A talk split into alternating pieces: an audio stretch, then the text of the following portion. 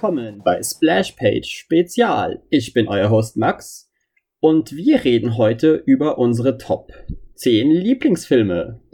Und da ich das ja wenig mit Kai machen kann, da Kai so viel Ahnung von Filmen hat wie ich von den Funktionen meiner Waschmaschine, habe ich mir einen fantastischen Gast dafür eingeladen, nämlich den lieben René. Hallöchen. Hallo. Wie geht's dir, René? Ja, alles bestens, ne? Bei diesem Tropenklima, das wir momentan im Land haben. Aber. Ja, ist, ist doch schön. Ja. Immer schön mollig warm. Man sweatet sich so durch, ne? Genau, man versucht's halt. Aber teilweise ist es wirklich echt übel. Ja, das stimmt. Weil ich habe hier in Luxemburg halt Sonnenseite, also. Ah, verstehe. Das, das Zimmer ist wirklich einfach da, ja. wo die Sonne quasi 90% des Tages sich befindet und du bist einfach so, oh mein Gott, ich sterbe hier drin. Ja, da macht das, Dementsprechend macht wird das dieser Leben Podcast Spaß. auch wieder äh, nackt aufgenommen, so wie sich das gehört. Oh. Aber ja, wir reden heute über unsere Top 10 Lieblingsfilme. Also das sind die Filme, die wir uns immer wieder anschauen können und jetzt nicht zwingend die besten Filme, die wir je gesehen haben. Weil es gibt halt auch ein paar Filme, die siehst du und du denkst dir so, wow, der war mega geil. Aber du hast so gar kein Verlangen, ihn jemals nochmal zu sehen. Ja, ich glaube, das Gefühl kennt jeder. Ja, aber bei mir wäre da, glaube ich, äh, so ein Beispiel dieser Netflix-Film, der so mega fancy aussah mit den freaky Farben. Wie hieß der denn jetzt nochmal?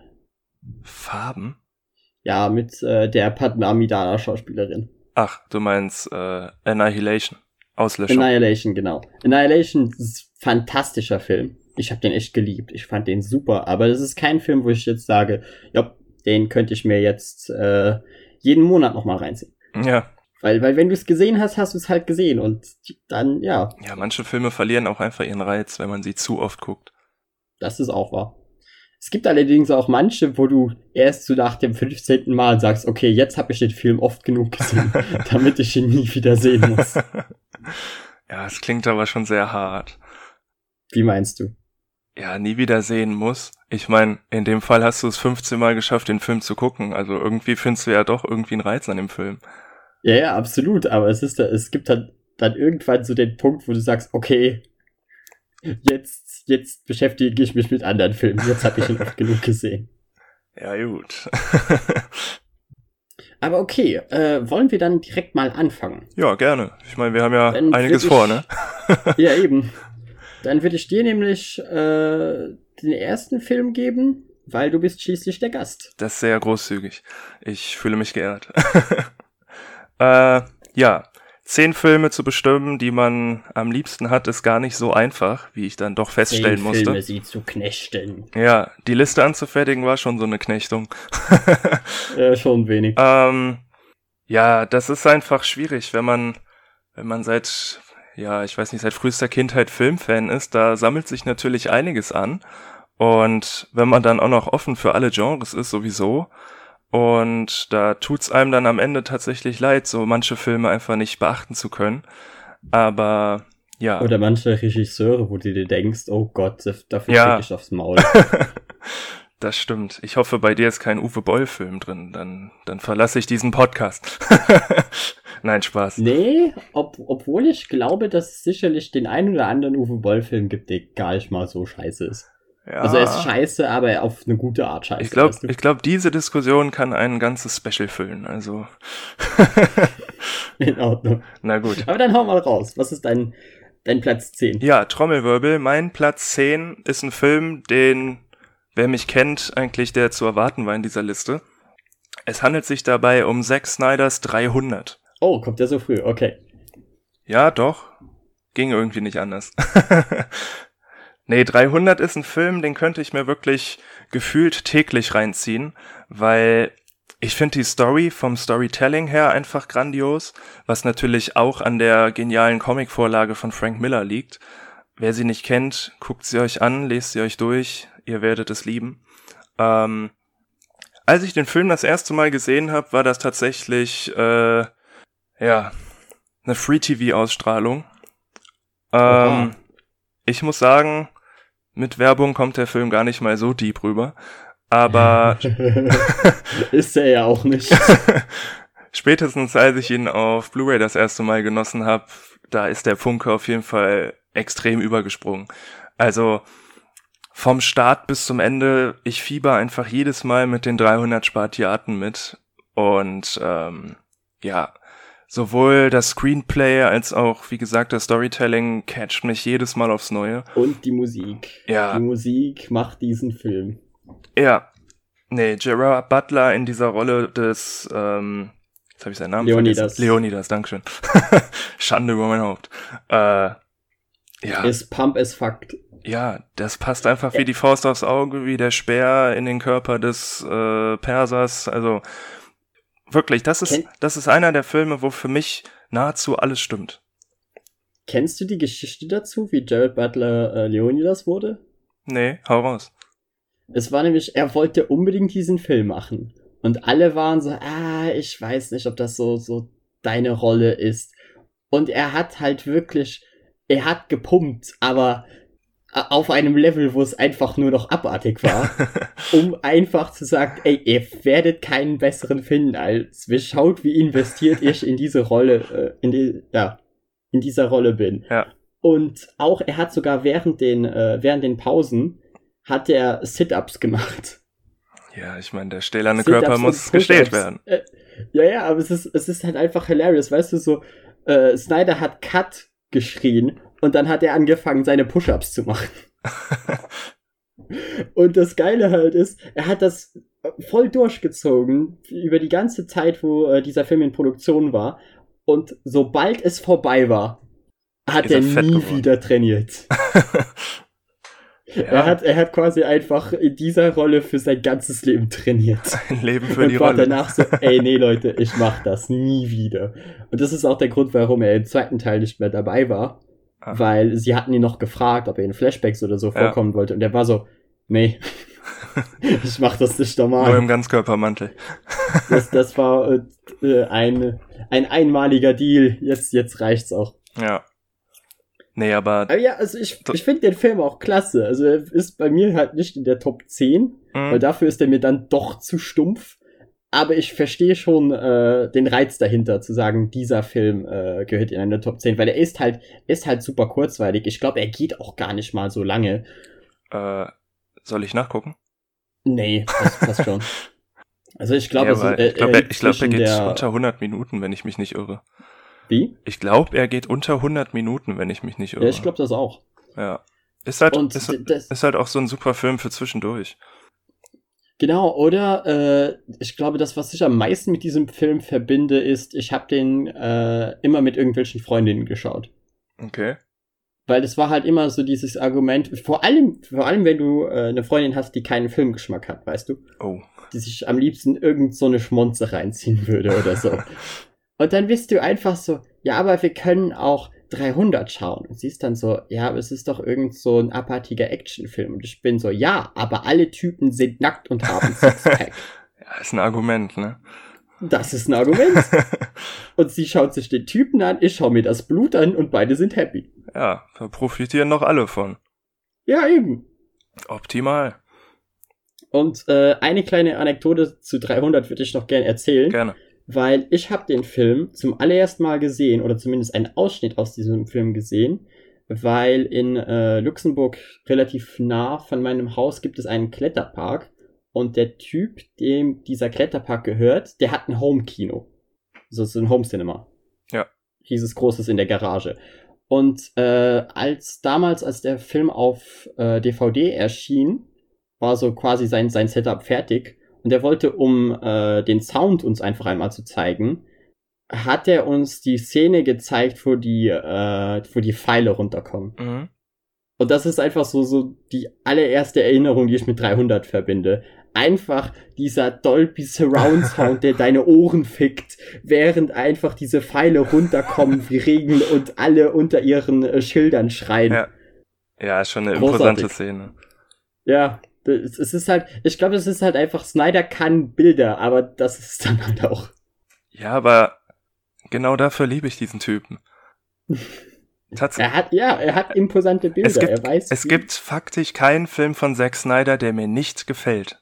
Das ist ein Fakt. Echt? Und ich weiß, dass echt viele Leute echt nicht viel von Snyder halten, aber er ist einer meiner absoluten Lieblingsregisseure. Und ich, Okay, ich, so weit würde ich echt nicht gehen. ich bin auch einer dieser wirklich wenigen Menschen. Ich liebe Batman wie Superman. Aber auch dieses Thema könnte einen eigenen Podcast füllen. ja, da haben wir so, sowieso im letzten äh, Podcast, der jetzt die Tage erscheinen wird, auch nochmal drüber geredet kurz. ja. Aber ja, soll ich dann mal weitermachen? Hau deine Nummer 10 raus. Weil meine Nummer 10 ist der Film in dieser Liste, den ich am meisten gesehen habe. Okay. Und der einfach so auf dem Level, eigentlich ist es schon fast ein Guilty Pleasure, aber ich mag den Film einfach legit so gern, dass ich war so, ey, der muss in diese Liste rein. Und das ist Tron Legacy. Oh. Tron Legacy ist meine äh, Top 10. Interessant. Weil ich finde, auch dieser Film ist ähnlich wie bei 300. Weißt du, er ist halt kurzweilig. Er hat äh, eigentlich jede Szene steht so ein wenig für sich und du springst einfach von äh, Event zu Event im ganzen Film. Ja. Weißt du, du hast ja den Anfang, äh, wo er erzählt bekommt, dass äh, sein Vater eben immer in diesem Büro gearbeitet hat und er dann halt die Maschine entdeckt, in der er zum Grid kommt. Da gibt's ja dann diese kurze Einleitung mit, mit Clue, wo du äh, die Szene hast, wo er ihn kennenlernt, also den, seinen Vater als digitale Kopie. Und ab da hast du einfach immer so einzelne Action-Momente nacheinander, untermalt von Daft Punk Musik. Und das ist einfach so geil und das Art Design liebe ich einfach, dieses schwarze gepaart mit dem Neon, das hat mir einfach, ich glaube, der Film ist 2011 erschienen, da war ich zwölf, das hat mir einfach so viel gegeben, dass ich den Film einfach legit 15 Mal gesehen habe. ja, ich muss dazu sagen, zu Tron Legacy, ähm, relativ am Anfang, als ich mit Blu-rays angefangen habe, hatte ich den Film in einem Angebot gekauft und das war einer dieser Filme, der mich instant weggeblasen hat, weil das Bild einfach grandios aussah, beziehungsweise immer noch aussieht. Ja, also der, der Film, ich finde auch nicht, dass die Effekte irgendwie scheiße aussehen, weil es hieß damals ja, dass der äh, verjüngte Jeff Bridges. äh, Jeff Bridges irgendwie weird aussieht, aber als ich damals am Kino saß, das war total in dachte ich- Ordnung. Dachte ich legit, er würde so aussehen und der alte Jeff Bridges wäre der mit Make-up. Weil, weißt du, ich, ich kannte mich halt zu dem Zeitpunkt noch gar nicht mit dem äh, Schauspieler aus. Ja. Und bin dann einfach davon ausgegangen, okay, sie haben halt einfach einen jungen Schauspieler genommen und haben ihm nachher einen Bart angeklebt. Aber es war ja komplett umgedreht. Das ist schon ein bisschen cringe, aber ich glaube, in so einer Situation war jeder schon mal. Ja, wie gesagt, ich war halt äh, relativ jung zu dem Zeitpunkt. Ja. Und äh, irgendwie macht auch halt da der, der Soundtrack den Film. Weil du hast einfach, die, ohne den Soundtrack wäre der Film nur halb so gut. Aber in jeder Szene, wo sich äh, zwei Gegner gegenüberstehen und du auf einmal den, den Bass hörst, wie er reinhaut und äh, Daft Punk halt ihre Lieder gerade starten, weißt du, oh ja, ich bin pumped, das wird, das wird geil. Ja, das ist auf jeden Und Fall ist toll. halt, er ist halt einfach stilistisch so einzigartig. Und ich finde es schade, dass äh, Disney damit einfach nichts mehr macht, weil äh, war halt nicht erfolgreich. ja, Aber leider. es ist doch, es ist doch wirklich sowas, ja doch schon einzigartiges, was sie da haben. das ist auf Weil jeden nichts Fall ist wie Tron. Genau, das ist auf jeden Fall ein Film, wo ich mir auf jeden Fall eine Fortsetzung angucken würde. Weil ich finde tatsächlich das Original, ich glaube in den 80ern erschien er 82 oder so, aber nagelt Ja, mich nicht genau. drauf fest. Ich finde nämlich stilistisch ist auch der Film wahnsinnig gelungen für seine Zeit. Der ist natürlich keine Big Budget Production wie andere vergleichs vergleichbare Filme aus der Zeit, aber er hat einfach seinen er hat seine eigene Ästhetik und ich finde in Tron Legacy ist diese Ästhetik wunderbar in die Moderne gebracht worden. Genau, sie haben sie halt perfekt modernisiert und Ja. auch äh, allein die Entscheidung, dass sie sich gesagt haben, okay, anstatt dass wir jetzt diese äh, weiter mit diesen weiß weißen Kostümen mit Neonfarben machen, nehmen wir schwarze und alles ist halt, weil die, die ganze Welt ist ja quasi in schwarz getunkt. Ja, das, das bildet ja auch halt- echt wirklich ansehnliche Kontraste. Genau. äh, Und dieser Film ist für mich, glaube ich, durch all diese Elemente halt so äh, wichtig für mich geworden. weil ich konnte ihn einfach immer wieder schauen und teilweise habe ich mir nicht mal den ganzen Film angeschaut, sondern ihn einfach nur gestartet, um, äh, keine Ahnung, eine, eine halbe Stunde oder so des Films zu schauen, die ja. ich gerade sehen wollte. Einfach weil ich Bock auf diese Szenen und diese Musik hatte. Weil, äh, vielleicht erinnerst du dich an die Szene, die relativ am Anfang ist, wo, äh, wie, wie hieß der nochmal? Finn, oder? Der Hauptcharakter. Das kann gut sein. Er gegen Rinsler kämpfen muss. Mhm. In dieser, äh, quadratischen Blase. Ja. In der Arena. Und du hast einfach die Daft Punk Musik, so beide stehen sich gegenüber und die Daft Punk Musik macht einfach den Dum, Dum, Dum, Dum, Dum, Dum, Dum, Dum, Dum, Dum, Dum und du bist so, oh mein Gott, das wird so geil. Jetzt geht's los. genau, genau so. Und das wird halt, das wird halt nicht alt. Ja. Das kannst du dir 30 Mal geben und es ist immer noch geil. Ja, es ist, es, es wirkt zeitlos. Und das ist immer positiv für Filme, finde ich. Ich glaube, das ist auch etwas, was wir allgemein in äh, dieser ganzen Liste haben. Ich glaube, es ist kein Film da, der tatsächlich wirklich großartig gealtert ist. Und ich glaube, da sind unsere beiden Top 10 noch die äh, Kandidaten, die am meisten altern werden mit der Zeit. Ja, das könnte teilweise sein. Weil, weil selbst 300 hat noch relativ gute Effekte für die Zeit. Ja, total. Also, der Film passt einfach auch stilistisch durch sein starkes Filmkorn das macht den Film noch mhm. einen Ticken. Und ist ja unfassbar gelb. Das Color Grading ist ja einfach komplett auf Sand gesetzt. Ja. Eigentlich auch ein krasser Kontrast von dem übelsten mhm. Dreck und Sand zu einem Hochglanzfilm wie Tron. ja, mit Neon und, und glänzendem ja. Schwarz. Aber ja, meine, mein Platz 10, Tron Legacy. Guter Platz. Soll ich zu meinem Platz 9 kommen? Ja. Äh, ist ein Film von einem meiner absoluten Lieblingsregisseure und es wundert mich eigentlich, dass zwei meiner Lieblingsregisseure am Ende dieser Liste auftauchen. Aber ähm, es ist ein Film vom großartigen Quentin Tarantino. Und wer jetzt vermuten mag, dass ein Klassiker wie Pulp Fiction oder so kommt, der wird oh, jetzt. Jetzt bin ich gespannt, wer, wer da kommt. Der wird jetzt wahrscheinlich enttäuscht werden. Ähm, es ist ein Film, der mich eigentlich vom ersten Mal gucken sofort weggeblasen hat. Und es gibt viele Leute, die ihn tatsächlich sehr langatmig finden oder Humbug. Aber für mich. Oh, ich glaube, ich weiß, welches es ist. Okay, was würdest du vermuten? Hateful Eight? Nein. Ah, okay. Es handelt sich tatsächlich um Inglorious Bastards. Okay, das ist lustig, weil Inglorious Bastards ist bei mir auf der Nummer 6. Nice. Spoiler Alert. Wollen wir dann jetzt drüber quatschen oder auf Nummer 6? Nee, wir reden ja einfach direkt okay. drüber. ja, Inglourious Bastards, als der Film rauskam, war ich sehr gespannt, weil tatsächlich finde ich Kriegsfilme einfach unglaublich interessant und ich bin der Meinung, kein Film bringt Drama so gut rüber wie ein Kriegsfilm. Ähm, an dieser Stelle sei gesagt, ich verabscheue Krieg, aber ich finde die Filme einfach spannend.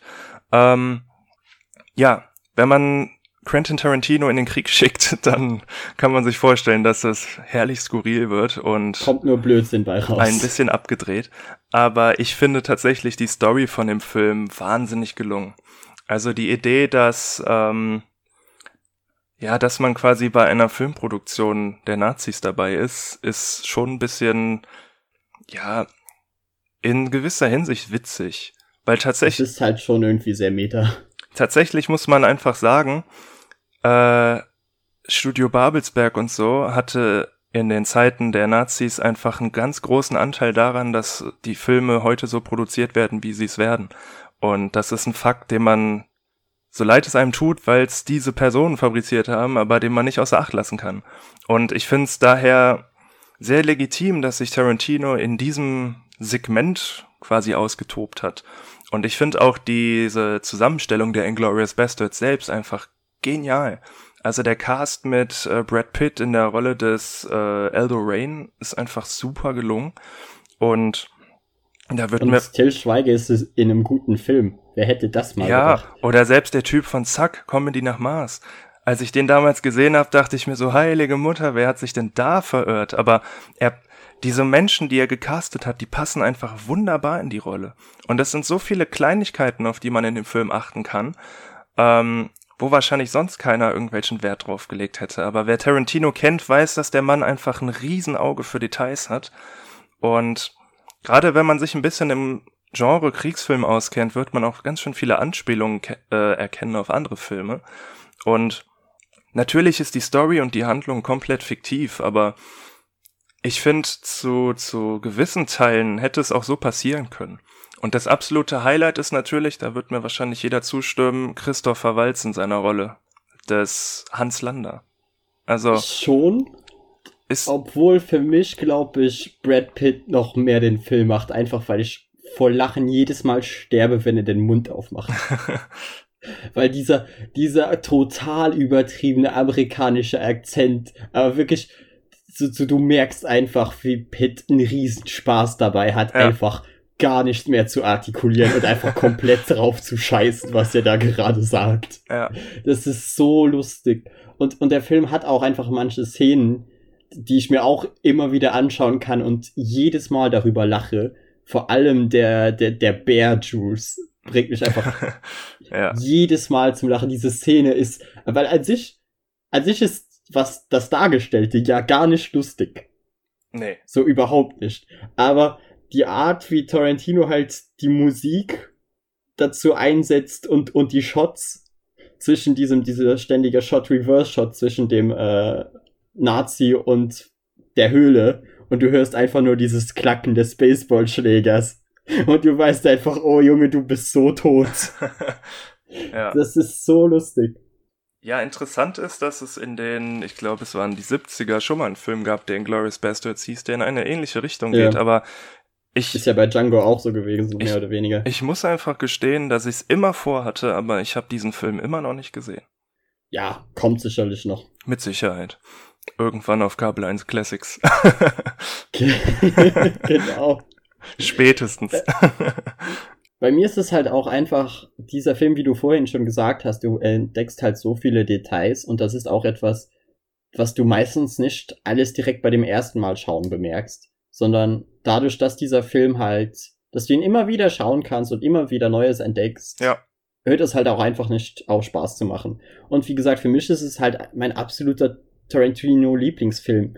Einfach weil er so viele absurde Elemente hat, die mir einfach so einen Spaß bereiten. Absolut. Und äh, auch, wie du schon bereits gesagt hast, ich mag einfach das Szenario.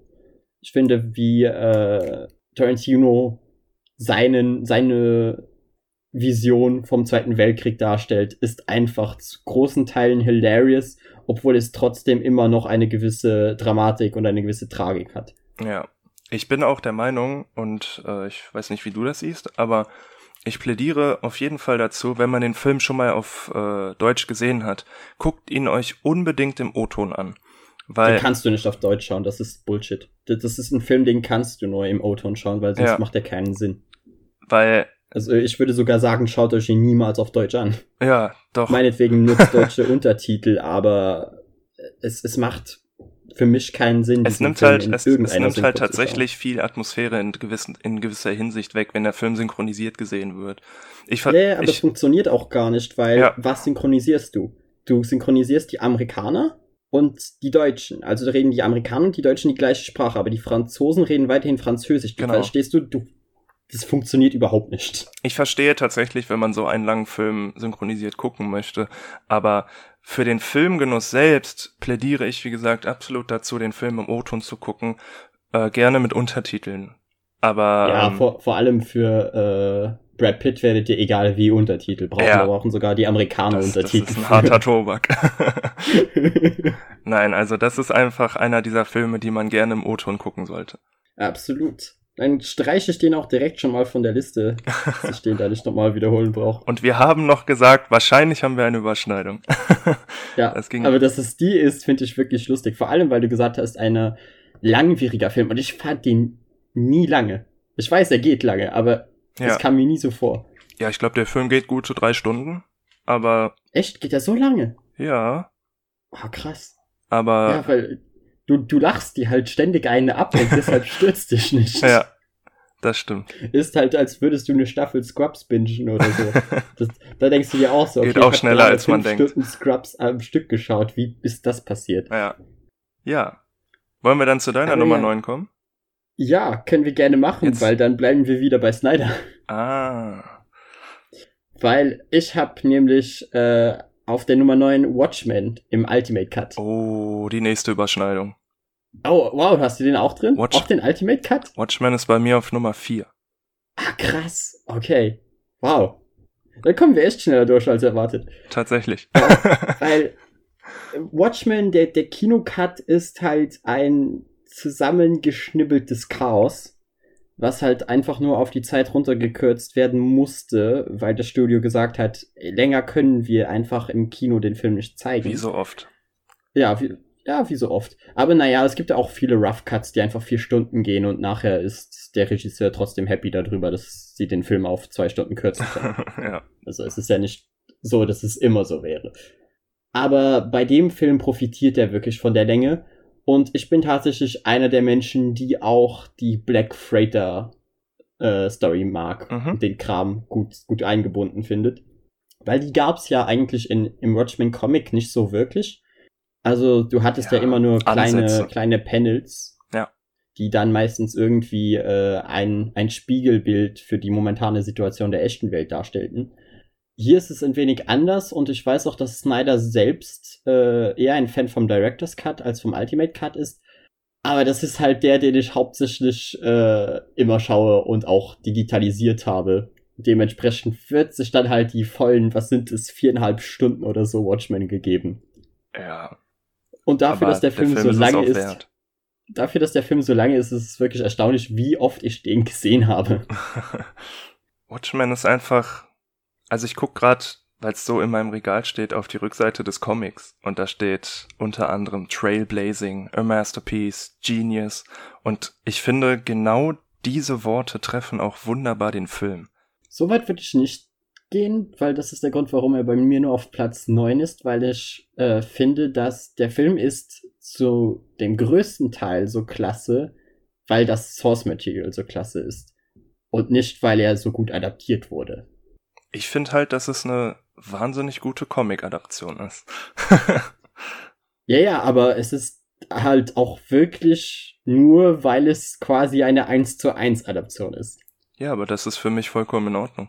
Ja, für, für mich auch, aber es ist halt, ab dem Punkt weißt du halt, du hast mehr den, den tatsächlichen Autoren und äh, ja auch dem Zeichner zu danken, dass dieser Film so großartig wurde, als den Leuten, die den Film tatsächlich produziert haben. Ja, ich weiß schon, worauf du hinaus willst. Wobei ich da sagen muss, da kann man es den Comics-Fans auch manchmal echt nicht recht machen. Also wenn ich da an manche Filme denke, wo einem hinterher gesagt wird, das war gar nicht so am Comic oder das war überhaupt nicht Comic-konform, ähm, Mhm. wo ich mir manchmal denke, manchmal muss man einfach auch Sachen ein wenig abändern, damit man es als Film darstellen kann. Das steht für mich Zum Beispiel, wenn man kein Geld für einen riesen Oktopus hat am Ende des Films. Ja, zum Beispiel. ähm, nein, ich finde einfach, dass, und da äh, trifft sich jetzt wieder die Parabel von 300 und Zack Snyder. Mhm. Ich finde einfach, dass der Film auch einfach ein brillantes Design hat. Und, ja, das Art-Design ist, Genau. ist klasse. und wirklich, wenn, Kostüme, Make-up ist alles on point. wenn ich an die Szenen mit Rorschach denke, da geht mir jedes Mal einer ab. Also das ist einfach so, ja, oh. Nein, also. Für, für dich, ich glaube, für, wie für viele war das ja auch die erste Berührung mit Watchmen und nicht der Comic, oder? Ja, tatsächlich hatte ich zuerst den Comic gesehen, ab, äh, den, den Film gesehen. Aber ja, ist bei den meisten so. Das lag wahrscheinlich auch einfach daran, dass als der Film damals rauskam, ich eigentlich noch nicht wirkliche Berührung mit dieser Art Comic hatte. Ähm, das hatte ich ja letztes Mal im Sammelpodcast auch schon erwähnt, wie das dazu kam. Ähm, aber ja, als ich den Film Kleiner Verweis auf den Sammelpodcast. Wenn ihr ihn noch nicht gehört habt, hört ihr euch jetzt an. Ja, gern, gern geschehen. ähm, nein, das war ein Film, den habe ich gesehen und tatsächlich habe ich nur das das äh, Cover gesehen und dachte mir so, hm, sieht interessant aus. Hab ihn mir dann gekauft, reingeschmissen und das war tatsächlich noch der Director's Cut. Aber äh, ich war einfach hin und weg von diesem Film. Der hat mich so weggeblasen damals. Und da war der Er Entschluss. sieht auch visuell halt wieder so Ja. krass gut aus. Da war der Entschluss. Und Ja. Redet weiter. Rede weiter. da war der Entschluss für mich einfach auch klar, ich will dieses Comic haben, wo der Film drauf basiert. Und ähm, tatsächlich hat es, glaube ich, noch ein paar Jährchen gedauert, bis ich das Comic dann in Händen hielt. Ähm, allerdings hatte ich mir vorher dieses Before Watchmen Comic über Rorschach gekauft und das war einfach grandios. Ähm, ja, nee, aber Watchmen ist für mich einer meiner absoluten Lieblingsfilme, den ich jedes Mal aufs Neue lieben lerne.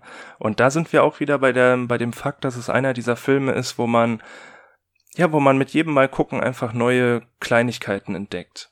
Sei es irgendwas im Hintergrund, sei es irgendwas musikalisches oder vielleicht an den Kostümen der, der Helden, beziehungsweise Anti-Helden, da scheiden sich ja ein bisschen die Geister. Ähm, ja, und ich finde auch, äh, es ist für mich so der Film, der halt wirklich wieder mal zeigt, wie gut äh, Snyder eigentlich Sachen inszenieren kann. Ja. Weil äh, allein solche kleinen Szenen wie die, äh, wo dieser Attentat auf Ozymandias versucht wird. Mhm. Wo Ozymandias den, den äh, Mörder ja quasi, also dann überwältigt damit, dass er ihm diese, diese Absperrstange ins Gesicht haut allein diese einzelne kleine Szene hat so viel Impact, weil, weil es einfach so hart aussieht und du wirklich einfach denkst, uff, das hat gerade richtig reingehauen. Ja. Dass, dass, du selbst nach, äh, wenn der Film ja, äh, weil er geht ja wirklich, wirklich lange, selbst wenn du gerade leicht dabei bist einzuschlafen, weil du ihn schon zum fünften Mal schaust. Danach bist du wach. danach bist du wach. Ja, man muss auch sagen, die Gewaltdarstellung in dem Film, in der Inszenierung ist brachial. Also mir fällt eigentlich kein besseres Wort dafür ein. Wenn ich allein daran mhm. denke, wenn, wenn Rorschach, beziehungsweise in dem Fall Walter Kovacs im Knast ist und den, ähm, das äh, Frittenfett auf den einen Typen kippt, das ist einfach nur, ja, harter Tobak. ja, und, und auch die Line, die er dann sagt, ist einfach klasse. Ja. Obwohl ich auch sagen muss, das ist ja was, was äh, Snyder sich rausgenommen hat, was im eigentlichen Comic gar nicht so ausgeprägt war, der Gewaltgrad. Nee, das stimmt. Aber, weil, aber weil, es, äh, es, passt irgendwie. Ja, genau, weil was äh, Snyder ja wirklich macht, er hat ja eine gewisse Art von verherrlichenden Gewalt in dem Film, während sie in dem Comic ja einfach immer nur stattfindet. Ja. Aber trotzdem hat es halt einfach, ich meine, Snyder ist der Typ, für den Style over Substance. Und dementsprechend hat auch seine ganze Action unfassbar viel Style. Absolut. Und sonst wäre eigentlich nur noch anzubringen die Anfangsszene, die einfach ganz egal, äh, über welchen Film wir reden oder wie gut der Regisseur jetzt sein mag, die ist einfach grandios. Ja. Dieses, wo sie äh, Den Times Are Changing von Bob Dylan spielen. Genau. Das ist diese Montage, das ist jedes Mal, jedes Mal Gänsehaut pur. Absolut, absolut. Und dementsprechend für, mir, für mich auch ein verdienter Platz 9. Und für mich ein verdienter Platz 4. echt krass, dass wir jetzt schon so weit vorgegriffen haben, ne? Das ist schon heftig, das hätte ich jetzt auch nicht erwartet. Aber dann ist es wieder in dir. Ja, dann äh, gehen wir mal kreuz und quer hier. Nein, Spaß. Äh, mein nächster Platz, und ich hoffe jetzt einfach mal, dass wir jetzt nicht wieder was schneiden, aber ich glaube eigentlich nicht, ähm, ist ein bisschen stellvertretend für die Reihe. Aber oh, ich, ich, ich nehme jetzt in dem Fall, den Fall haben wir später nochmal, aber auf meinem Platz 8 ist John Wick. Hm. John Wick ist ein Film, beziehungsweise mittlerweile eine Reihe, die für mich einfach mit der Zeit unglaublich gewachsen ist. Und mittlerweile ist es einfach für mich persönlich ein Fakt, dass die John Wick-Filme absolut zu meinen Liebsten gehören. Und äh, da hat sich dann in den letzten Monaten auch eine Art Schrein zusammengebastelt in meinem Film-Nerdzimmer. ähm, Musst du nur noch den, den Comic und das Videospiel dazu stellen.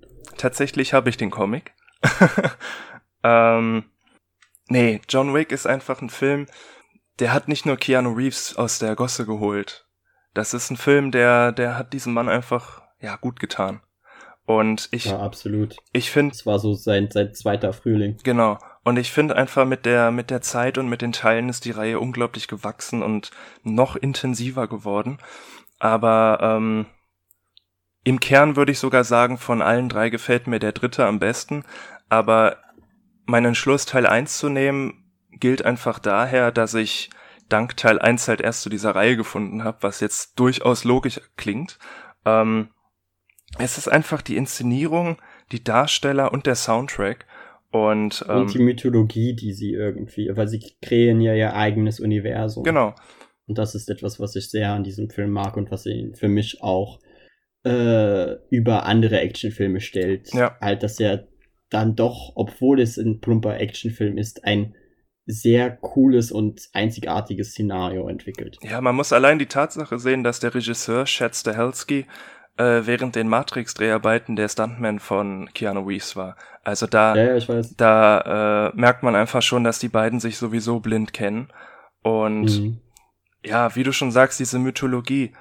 Ähm, die Filme kommen sehr geheimnisvoll daher tatsächlich. Man erfährt Schon. immer nur sehr dosiert was über die, über die Vergangenheit von John Wick, über die hohe Kammer.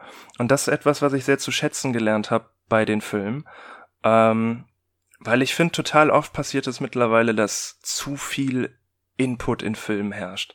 Man erfährt zu viel in zu wenig Zeit und es nimmt irgendwie dieses, dieses Geheimnisvolle, dieses Spezielle raus. Und in der Job. Oh ja, da kommen wir bei mir auch noch bei einem anderen Sp äh, Film später dazu. Ja, und ich finde einfach, dass diese geringe Dosierung, in der man Infos über den Charakter John Wick, über seine Vergangenheit und über ja seine, ich nenne sie jetzt mal Mitstreiter bekommt, das ist einfach was, was wirklich besonders ist. Und besonders ist auch die Action. Also es ist einfach Wahnsinn, mit was für einer Power, mit was für einer Energie diese Action in den Filmen stattfindet und einfach das und mit welcher Härte auch. Genau und das komplette Storytelling ist für mich einfach Wahnsinn und dazu kommt einfach noch in jedem Teil der grandiose Soundtrack. Also ähm, ich weiß nicht, ob ihr den Soundtrack vielleicht schon kennt. Falls nicht, hört ihn euch einmal genau oder einfach nur den Soundtrack an. Ihr werdet merken, dass man während des Hörens wirklich auch manchmal heraushört, um welche Szene es sich jetzt handeln könnte. Das liegt zum einen halt auch daran, dass der ähm, Komponist Tyler Bates ist.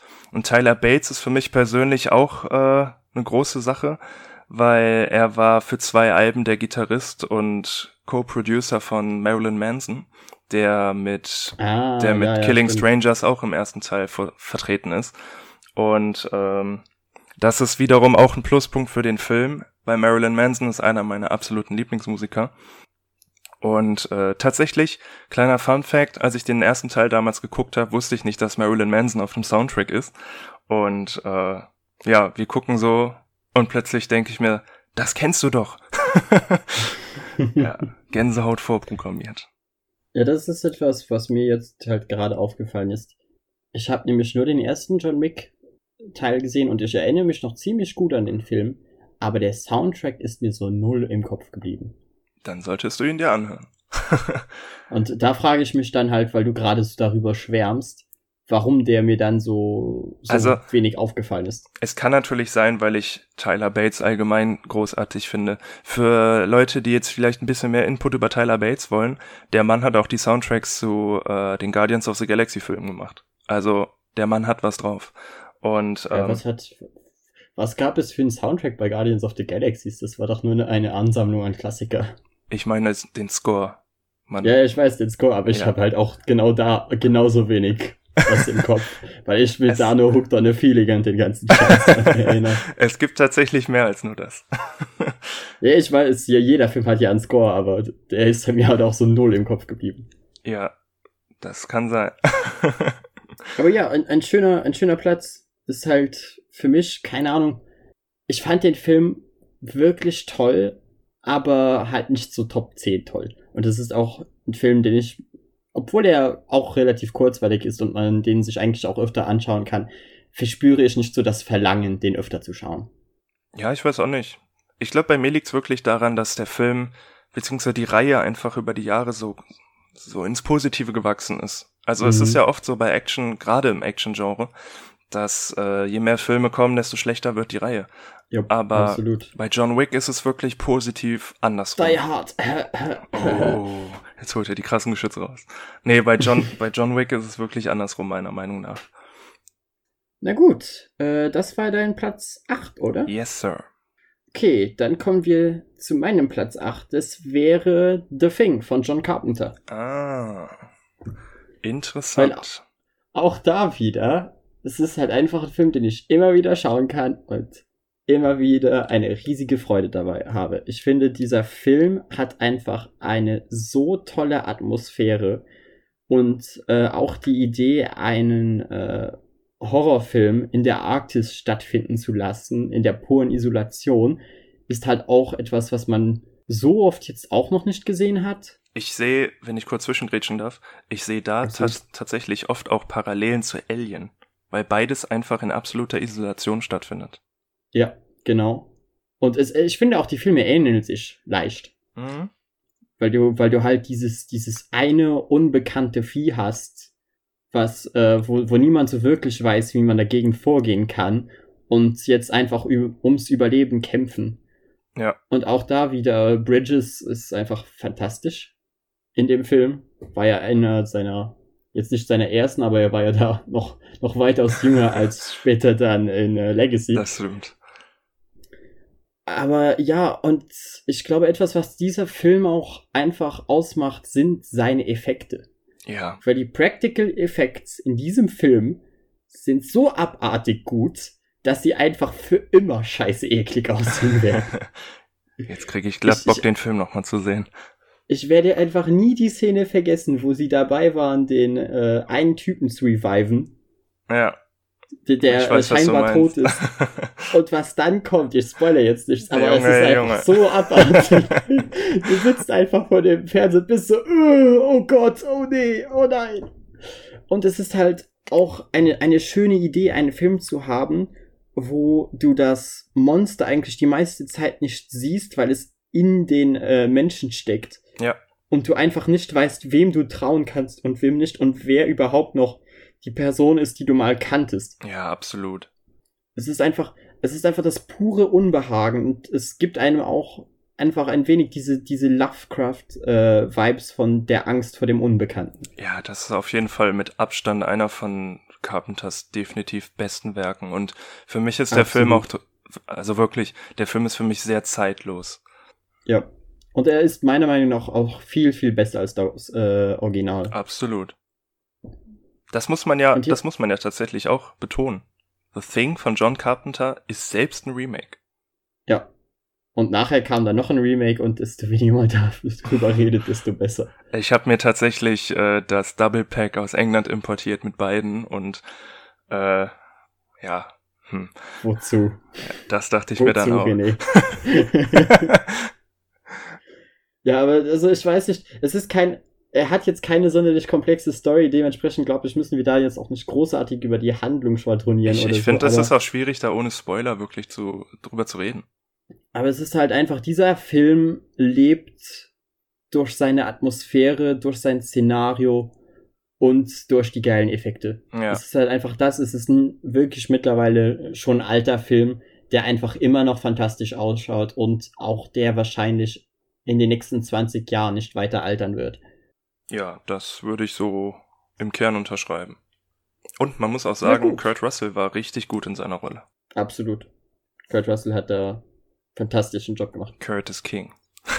Curtis King. Ja, äh, wollen wir dann zu deinem nächsten Film kommen? Ja, gerne, sehr gerne sogar. Äh, wir sind jetzt bei Platz 7. Yes. Und das ist ein Film, da wusste ich nicht genau, wo ich ihn platzieren soll. Ähm, aber es ist ein Film, der rückwirkend betrachtet bei mir wirklich viel. Mh, mm, er hatte ja, ja, man kann es so nennen, er hat durchaus für gewisse Sachen, die später folgten, Anstoß gegeben. Und äh, der Film, ich denke mal, jeder wird ihn kennen. Und wer ihn nicht kennt, also der hat echt was verpasst in seinem Leben. Aber ähm, ich weiß tatsächlich, dass den Film eine kleine Gruppe Menschen nicht ganz so geil findet. Ähm, aber um euch jetzt nicht länger auf die Folter zu spannen, es handelt sich um einen Christopher Nolan-Film. Oh. Und es ist nicht Inception. es ist Interstellar. Nee, tatsächlich auch nicht. Äh, Nein? Den Interstellar würde ich aber zu meinen Honorable Mentions packen. Aber dazu. Ja, weil ich hätte jetzt gedacht, gerade weil du sagtest, ein Film, den halt viele nicht so geil fanden oder eine gewisse Gruppe nicht so geil fand. Ja. Hätte ja gut zu Interstellar gepasst. Aber ja, hau raus. Warte, ich pack jetzt diese Honorable Mention einfach schnell dazwischen, weil jetzt wo du das erwähnt hast, kleiner Fun Fact, äh, mit dem werten Herr Kai hatte ich letztens eine äh, Diskussion über Interstellar. Äh, ich verstehe nicht, wie man den Film nicht mögen kann. Aber er gehört für mich auf jeden Fall zu den besten Filmen, die es gibt. Aber äh, ja. Echt? Okay, krass. Ja, doch. Ich mochte den sehr. Äh, aber egal. Zurück zu meinem eigentlichen Nummer 7 Film. Es handelt sich hier tatsächlich um The Dark Knight. Oh. Okay, ja, ja, da gibt es manche Leute, die den echt nicht mögen, aber so fast alle anderen lieben diesen Film. Ich weiß, dass viele Comic-Fans teilweise nicht ganz so konform sind mit The Dark Knight. Ähm, ich sehe es aber tatsächlich immer, und das ist jetzt wiederum stellvertretend für die Trilogie, ich sehe es einfach aus der Sicht, dass Christopher Nolan wirklich mit Bravour versucht hat, Batman in eine realistischere Welt, als sie in den Comics eigentlich ist, zu packen. Und genau, das ist halt einfach nicht. Äh, man hat das Gefühl, wenn man die Filme schaut, dass äh, Nolan einfach Comics nicht sonderlich mag. Genau, aber ich finde es aus Sicht der Filme einfach gar nicht schlimm, weil tatsächlich. Nö, nö, absolut nicht. Tatsächlich ist es für mich ein Fakt, wenn Christopher Nolans Batman gegen Batfleck kämpft, dann haben wir nicht nur einen Nightfall, aber ähm, Nein, es ist für mich einfach, The Dark Knight ist auch für Nicht-Batman-Fans einfach einer dieser Filme, den man unglaublich gut genießen kann. Ähm, es ist einfach legit ein guter Film, auch wenn es einfach nur Heat ist. Ja, es ist von der, von der Szenerie, es ist vom Soundtrack von Hans Zimmer, Props an Hans Zimmer, das ist einfach ein Meisterwerk, dieser Soundtrack. Es ist, ähm, ja, einfach von der kompletten Darstellung der Story und so, es ist einfach nur Wahnsinn. Und ich weiß, dass viele den Film abgöttisch lieben wegen Heath Ledger als Joker und Props und Rest in Peace an diesen wunderbaren Mann und seine wunderbare Darstellung. Für mich persönlich ist es immer sehr schwierig zu sagen, ob das der beste Joker ever ist, weil ich sehe es wirklich aus dieser Comic-Perspektive. Meiner Meinung nach haben alle Darsteller des Jokers ihre Daseinsberechtigung, weil auch in den Comics gibt es einfach so unglaublich viele verschiedene naja, Varianten. Jared Leto hat schon hart verkackt. Ja, ich bin auch mit Jared Leto eigentlich ganz in Ordnung. Ganz Weil ich, ich sehe, was sie bei Jared Leto machen wollten, sie haben es halt nur verkackt dabei. Weil es gibt diese Art von Joker auch, aber selbst da hätte man äh, ich glaub, mehr daran ich, ich, arbeiten müssen. Ist nur eine These, aber ich glaube, dass die passenden Szenen einfach nicht im fertigen Film aufgetaucht sind. Aber auch das ist wieder ein anderes Thema. Ja. ähm, nein, ich finde einfach, dass es so viele unglaublich verschiedene Darstellungen des Jokers gibt, allein in den Comics über die letzten äh, acht Jahrzehnte. Da ist es schwierig für mich zu sagen, dass Heath Ledgers Joker einfach der Beste ist. Das, das kann und will ich einfach nicht sagen. Ähm, also bei mir ist klar, wen ich wirklich für den besten Joker halte. Ja. Ja, ich verstehe das, wenn man, wenn man sagt, das ist klar der beste Joker. Aber nee, nee, wie gesagt, es, er ist nicht für mich der beste Joker, aber ich habe eine klare Vorstellung, Ach so, davon, wer der beste dann, Joker dann habe ich es jetzt falsch verstanden. ja, das, das wäre nämlich bei mir einfach Mark Hamill. Ja, grandios. Das, das, Animated da bin ich halt so, ja, okay. Gott. Ihr könnt, ihr könnt das noch so gut machen, wie ihr wollt. Für mich ist Mark Hamill einfach der Joker, ja, an den ja. nie jemand rankommen wird. Ja, absolut. Ähm, aber zurück zum Film. Ich finde einfach, von Anfang bis Ende ist der Film so überaus gut. Sei es, sei es die Inszenierung, sei es der Schnitt, sei es die Darsteller, das, das passt einfach alles wie die Faust aufs Auge. Und ich war zwar auch schon immer eigentlich relativ großer Batman-Fan, sei es durch die Comic-Serien, sei es durch äh, die alten Filme von Tim Burton, ähm, oder Animated wahrscheinlich auch. Genau, die Animated Series sowieso. Ähm, wer die nicht kennt, ist selber schuld. Aber ähm, The Dark Knight hat halt rückwirkend für mich einiges in Bewegung gesetzt, weil das war dann nochmal dieser Punkt, wo ich Batman aus dieser anderen Sicht kennengelernt habe, dass er tatsächlich auch realistischere Züge haben kann als aus den Comics gewohnt. Und ich finde diese Tatsache, die Christopher Nolan dort umgesetzt hat, einfach wahnsinnig ansprechend. Weil, ja, ich meine natürlich, der Film hat immer noch seine fiktiven Elemente. Äh, Gerade bei The Dark Knight Rises wird das nochmal ein bisschen ähm, absurder. Ja, ich glaube, das trifft's ganz gut. Ähm, nee, aber für mich einfach einer dieser Filme, die ich auch jedes Mal wieder neu gucken kann, neu fasziniert bin und ja, die irgendwie auch nicht langweilig werden. für mich ist es halt einer dieser Filme, der so das, das Wort Suspense sehr gut äh, definiert. Ja. Weil es ist halt einfach, Nolan hat sich gesagt, okay, ich will einen Batman-Film machen mit Dualität und versuche wirklich das, die Essenz der Spannung daraus zu holen, so gut es geht. Ja. Weil für mich ist es halt immer noch einfach so, äh, man merkt sehr, sehr stark, dass die Vorlage für den Film Heat war.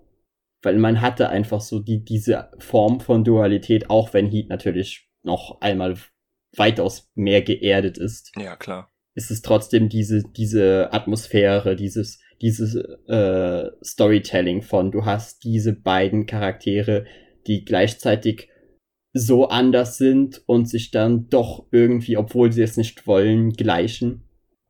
Ja. Hier, hier ist es ja mal hauptsächlich der Wahnsinn der beiden, während es bei Heat einfach die Verbissenheit ist. Mhm. Und äh, deshalb halte ich ihn halt auch für einen sehr, sehr guten Film, aber ich bin halt immer so, wenn ich die Möglichkeit habe, äh, The Dark Knight oder Heat zu schauen, ist halt für mich dann immer so Heat der Film, zu dem ich greifen würde. Auch wenn die Abmischung bei Heat absolute Scheiße ist. Gut, das ist ein anderes Problem, aber ja. ein häufigeres Problem, als man denken mag. Ja, vor allem bei alten Filmen. Ja. Aber Junge, die, wenn die Leute sich unterhalten und irgendwas explodiert, du bist einfach taub. Ja, aber da äh, muss man sagen, das dient dem Realismus. ja, schon. Ist trotzdem nicht angenehm schauen. Ja. Na gut, willst du deine Nummer 7 präsentieren? Oh ja, und ich äh, habe hier gerade gemerkt auf meiner Liste, dass ich ziemlich hart getrollt habe, aber da kommt ich Okay. äh, weil das ist lustig. Meine Nummer 7 ist auch ein Nolan-Film und es ist Inception. Ah. Weil was Inception für mich so gut macht, ist, dass es eine eigene Idee ist. Ja. Es basiert auf gar nichts. Und in einer Zeit, vor allem um äh, die Zeit von Inception rum, war halt fast jeder Hollywood-Film eine Adaption oder irgendwie die Idee, die übernommen wurde oder es war irgendwie am Anfang eine Mythologie etc. Und Nolan hat mit seinem Bruder diesen Film einfach geschrieben. Die haben einfach den ganzen Scheiß sich irgendwie aus der Nase gezogen und etwas komplett Neues erschaffen. Ja. Und das, das ist, stimmt. das ist etwas, was, warum ich diesen Film so sehr schätze. Weil an, als Actionfilm an sich, finde ich, ist der sehr hohes Mittelmaß. Aber wenn du bemerkst, wie kreativ dieser Film einfach ist, dafür, dass er einfach auf gar nichts basiert, man muss ja auch sagen, der Film hat echt viele, ja, mythische Elemente. Also es, mhm. es ragen sich ja heute noch äh, irgendwelche Gerüchte und Geheimnisse um den Film. Also da muss man sagen, da haben, hat Christopher Nolan echt einen rausgehauen. Kann man nicht anders sagen. Obwohl ich zwar auch immer noch äh, zum Ende sagen muss, es ist egal, ob das Ding fällt oder nicht. Wer sich das ja. fragt, hat den Film nicht verstanden. ja, man muss schon mhm. sagen, es ist, es ist einer dieser Filme, das hatte ich am Anfang ja, glaube ich, schon mal angesprochen. Ähm, man kann ihn nicht zu oft gucken, finde ich. Man, man kann. Findest du? Ja, ist ein bisschen paradox jetzt, aber ich finde, je öfter man ihn sieht, desto mehr findet man in dem Film. Aber Fehler. ja, das auch. Nein, aber es ist auch so ein Film, den könnte ich mir jetzt nicht irgendwie dreimal im Jahr angucken, weil dann hätte der, dann, ja, schwer zu sagen. Ich glaube, er würde seine seine Magie irgendwie verlieren. Also tatsächlich habe ich den Film das letzte Mal gesehen, das, boah, das ist bestimmt schon sechs, sieben Jahre her, glaube ich. Äh, und ich glaube, ich bin jetzt an einem Punkt, wo ich sagen würde, den könnte ich mir jetzt auf jeden Fall noch mal reinziehen, weil es halt auch schon echt lange her ist. Aber ähm, das ist keiner dieser Filme, die ich öfter gucken könnte. Wohl wissend, dass, dass der Film wirklich grandios ist. Bei mir war es halt dieses Gefühl von, ich hatte ihn sehr, sehr lange nicht mehr gesehen und dann habe ich ihn vor drei Jahren noch mal geschaut weil ich mich einfach gefragt habe, war dieser Film wirklich so gut? Weil er, dadurch, dass ich ihn lange nicht mehr gesehen habe, weißt du, ist er bei mir ein wenig so ja. Äh, ja. abgefallen. Ja, ich, ich weiß, was du meinst. Und dann habe ich ihn nochmal geschaut und einfach gemerkt, wie viele kreative Ideen in diesem Film stecken. Und ich war so, nein, der ist einfach, der ist einfach legit immer noch so gut. man muss auch sagen, und, man muss auch sagen, der, der Cast des Films ist über aller. Das ist grandios. ja, da haben, da haben sie wirklich, und das ist ja auch was Schönes bei, äh, bei Nolan allgemein, weil er versucht immer mit so vielen von den gleichen Leuten zu arbeiten Ja. wie möglich. Das, da, da überschneidet er sich tatsächlich sehr mit Quentin Tarantino. Also das muss man den beiden Ja. wirklich gut heißen. Weil dadurch hast du halt auch immer ein Team, was sich mittlerweile kennt, was weiß, wie sie zusammenarbeiten. Ja. Und das macht halt, also das macht viel bei Filmen aus. Ich finde, das, das sieht man auch. Ja, ich meine, da lernt man ja als Regisseur seine Darsteller auch nochmal auf eine ganz andere Art kennen. Weil man, man weiß irgendwann, okay, die und die Rolle passt perfekt zu dem und dem. Ähm, der kann jetzt super die Rolle verkörpern. Das heißt, es macht ja auch in der Findungsphase für das Drehbuch vielleicht auch einiges einfacher, weil man direkt weiß, ich habe den und den und der macht safe mit. Ne? Also, Und es ist dann auch einfach lustig, wenn man sich so die Batman-Filme anschaut und sich dann Inception anschaut und merkt so, Moment, das sind doch alles fast die gleichen. ja, Weil ich hatte, ich hatte das äh, letzte Mal, als ich den Film äh, geschaut habe, wieder bemerkt, dass Tom Hardy ja da drin mitspielt. ja, alte Bane. Das, hat, das hatte ich einfach komplett vergessen. Und war so, Moment, ach ja, stimmt. Ja, oder Joseph Gordon-Levitt. Ja, Was ein toller Schauspieler. absolut. Das ist auch einer dieser Und- Schauspieler, der immer irgendwie unterm Radar tatsächlich von vielen sich bewegt. Was ich sehr schade finde, weil er ist wirklich ein toller Schauspieler, der auch wirklich Ja, gut. aber er macht halt auch viel äh, nebenbei. Ich glaube, das Ja. ist einer der Gründe. Er, er macht äh, nicht nur äh, Schauspielerei. ja, Und ich glaube, das ist wahrscheinlich einer der Gründe, warum er bei vielen Leuten nicht so im Kopf ist, einfach weil er in weniger Filmen mitspielt als andere großen. ja. Ja, aber auch so die kleineren Filme, die er macht, sind wirklich gut. Ähm, es gibt einen, ist jetzt kein Top-Film, aber Premium Rush heißt der. Da ist er Fahrradkurier und wird plötzlich gejagt. Super Film. Hm. Schaue ich mich dann vielleicht nach diesem Podcast mal an. Mach das. Und ja, also ich glaube, auch da Inception braucht man die Story eigentlich nicht nochmal großartig zu erklären. Ich gehe stark davon aus, dass die Leute, die diesen Podcast hören, wissen, was in Inception passiert. Davon ist auszugehen. Weil, aber einfach diese, diese Idee von lass äh, quasi 90% eines Films in Traumsequenzen spielen, aber dann trotzdem eigene Regeln dafür etablieren, wie Träume funktionieren. Das ist einfach das, was ich so sehr respektieren kann an diesem Film. Ja. Dass er einfach seine eigenen festen Regeln hat und die auch nicht bricht, aber man sich diese ja quasi komplett aus der Nase ziehen müsste. Ja. Ja, man muss auch sagen, es gibt sehr viele kleine Details in dem Film, die wirklich ja spannend sind. Also es gibt eine gewisse Nummernabfolge, die wirklich in gefühlt jeder Ecke in dem Film auftaucht und da fragt man sich halt irgendwann auch so, was hat es damit auf sich? Aber wirklich geklärt wird es nie und genau das gibt diesem Film War es halt. nicht auch so, dass, dass es, äh, dass jede Art von Papier und so alles, was man lesen konnte, war das nicht immer spiegelverkehrt?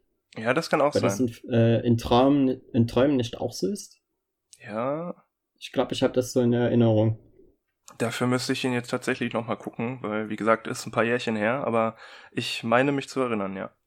Also definitiv ein, ein cooler Film, ein cooles Szenario und äh, eine schöne originelle Idee. Etwas, was wir in Hollywood mittlerweile eher selten haben. Ja, leider. Okay, dann äh, würden wir zu deinem Platz Nummer 6 kommen, oder? Genau, Nummer 6.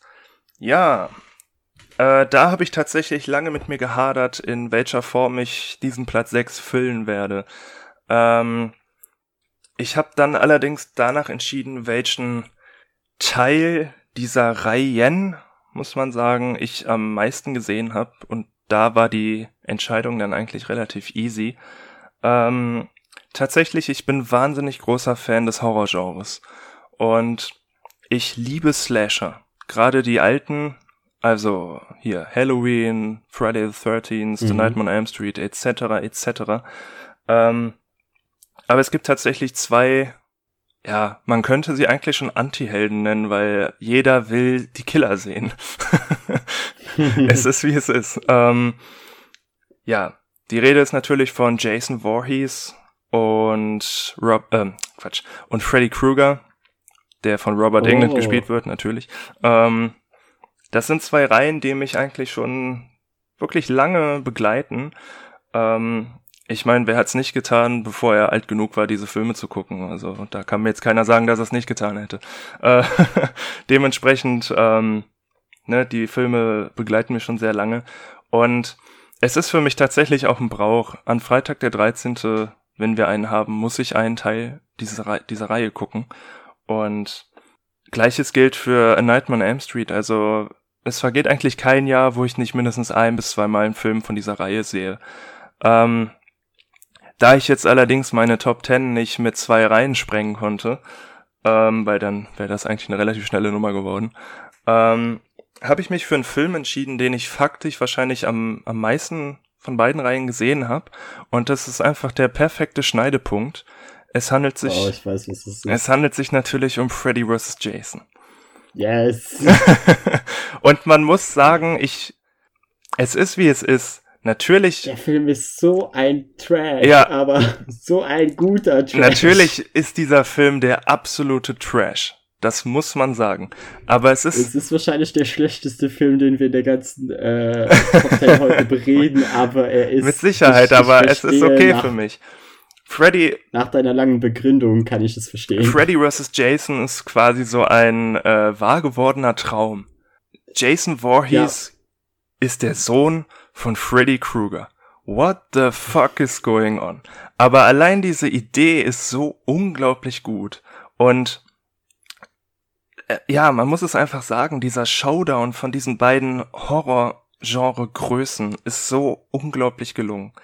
Äh, die Story selbst ist natürlich teilweise ein bisschen Hanebüchen, das... Purer Humbug. Ja, es ist wie es ist, aber sind sie das nicht alles bei Slasher, Slasher-Filmen? Äh, Na. Naja, ich habe vor allem den einen, den ich als Honorable Mention hatte, der, den würde ich schon behaupten, dass es nicht so so ein Humbug Nein, ist. Das wäre Halloween 1 gewesen. Es gibt so viele, es gibt so viele äh, Slasher, die wirklich scheiße sind, aber es gibt auch so viele, mhm. die eine super Story haben. Um, und da, da nehme ich tatsächlich auch den ersten Nightmare mit dazu, weil das war wirklich groundbreaking in meinen Augen. Ähm, aber zurück zum Film. Man muss sagen, 2003 waren die beiden, ja, also, Reihen ziemlich tot. Ich sag mal, die, die letzten Filme dieser beiden Reihen sind, Fans mögen sie, teilweise auch nicht, aber dann sind es immer noch Guilty Pleasures, die man trotzdem alle Jahre wieder guckt. Ähm, aber für den. René, Hot, Hot Take. Jason X ist der beste Jason-Film. oh shit. äh, ja, wer Jason X kennt, sorry. ich finde den so geil. Nein, Freddy vs. Jason ist ein Film, der, der mich von, von Grund auf weggeballert hat. Also ich, ich kann ihn mir wirklich immer und immer wieder reinziehen. Ich hatte tatsächlich mal ein Erlebnis. Ich hatte eine DVD von dem Film bekommen und die hatte irgendwie so eine Macke, dass der Film nur in Schwarz-Weiß lief. Ich habe keine Ahnung, was damit lief, aber ich dachte mir so, komm. Du bist sicher, dass es, es war eine DVD, keine Kassette? Nee, Mann, bei Kassetten es, kann es das war passieren, eine fucking wenn das DVD. Wirklich, wirklich alt ist. Aber dann, dann ist es alles schwarz-weiß. Ja. Nee, aber ich dachte mir so, komm, drauf geschissen, du hast den Film schon 30 Mal gesehen, dann guckst du dir den halt mal in schwarz-weiß an und et voilà, es war ein ganz neues Erlebnis. und was ich dem Film wirklich zugute heißen muss. Hast du die DVD noch? Boah, das kann sein. das das wäre schon geil, weil dann hättest du quasi den inoffiziellen Noir-Cut davon. Ja, na, man kann seinen Fernseher natürlich auch auf schwarz-weiß stellen, aber ja, das, das wäre jetzt zu einfach. Nein, man muss einfach sagen, die Splatter-FX in diesem Film, die sind natürlich so abgespaced und cringe teilweise. Also wenn da irgendwie der Arm abgehackt wird und 30 Liter Blut aus äh, Spritzflaschen rausknallen, dann ist es natürlich Trash vom Feinsten, aber das gibt dem Film einfach auch seine eigene Atmosphäre. Und und die Kämpfe sind auch so ein Bullshit zwischen Jason und Freddy. Ja. Ich erinnere mich da an eine Szene, ich weiß nicht mehr, wer wen durch die Gegend wirft. Ich glaube, es ist, es ist äh, Jason, der durch die Gegend geworfen wird. Und dann kommen Flipper-Sounds. Weil er so gegen ja. mehrere Dinge kracht und du hörst einfach nur Bing, Bing, Bung, Bung, Bing, Bing. Ja. Ja, wie gesagt, der Film ist schon, er hat seinen Trash-Faktor, das ist nicht von der Hand zu weisen, aber für mich ist er einfach ein wunderbarer ja, nennen wir es Party-Slasher. Ich glaube, Genrefans wissen in etwa, wie ich das meine. Es ist ein Film, der, der hat seine Schauwerte, er ist kurzweilig, er ist nicht zu lang, er gibt. Und er ist halt auch einfach komplett braindead. Also ja. ganz egal, wie betrunken du bist, du checkst diesen Es geht Film. immer noch mehr. ja. Es ist einfach, er lässt die beiden Charaktere wirklich ja, sehr gut dastehen in gewissen Szenen. Und ich finde auch, was die Optik angeht, ist das Design von Jason Voorhees, der hier von Ken Kersinger das einzige Mal gespielt wird, leider, äh, wirklich unglaublich gelungen. Bei Freddy muss man sagen, da hat sich ja über die Jahre nicht so viel geändert.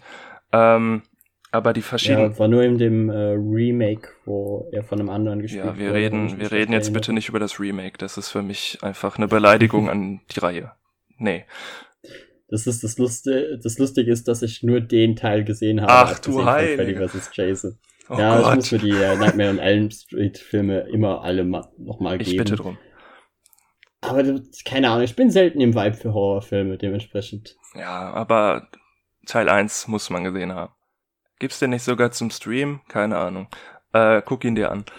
Auf jeden Fall war für mich Freddy vs. Jason an diesem, an dieser Stelle einfach die logische Konsequenz und es ist wie es ist. Das ist wahrscheinlich der von beiden Reihen, den ich am meisten gesehen habe.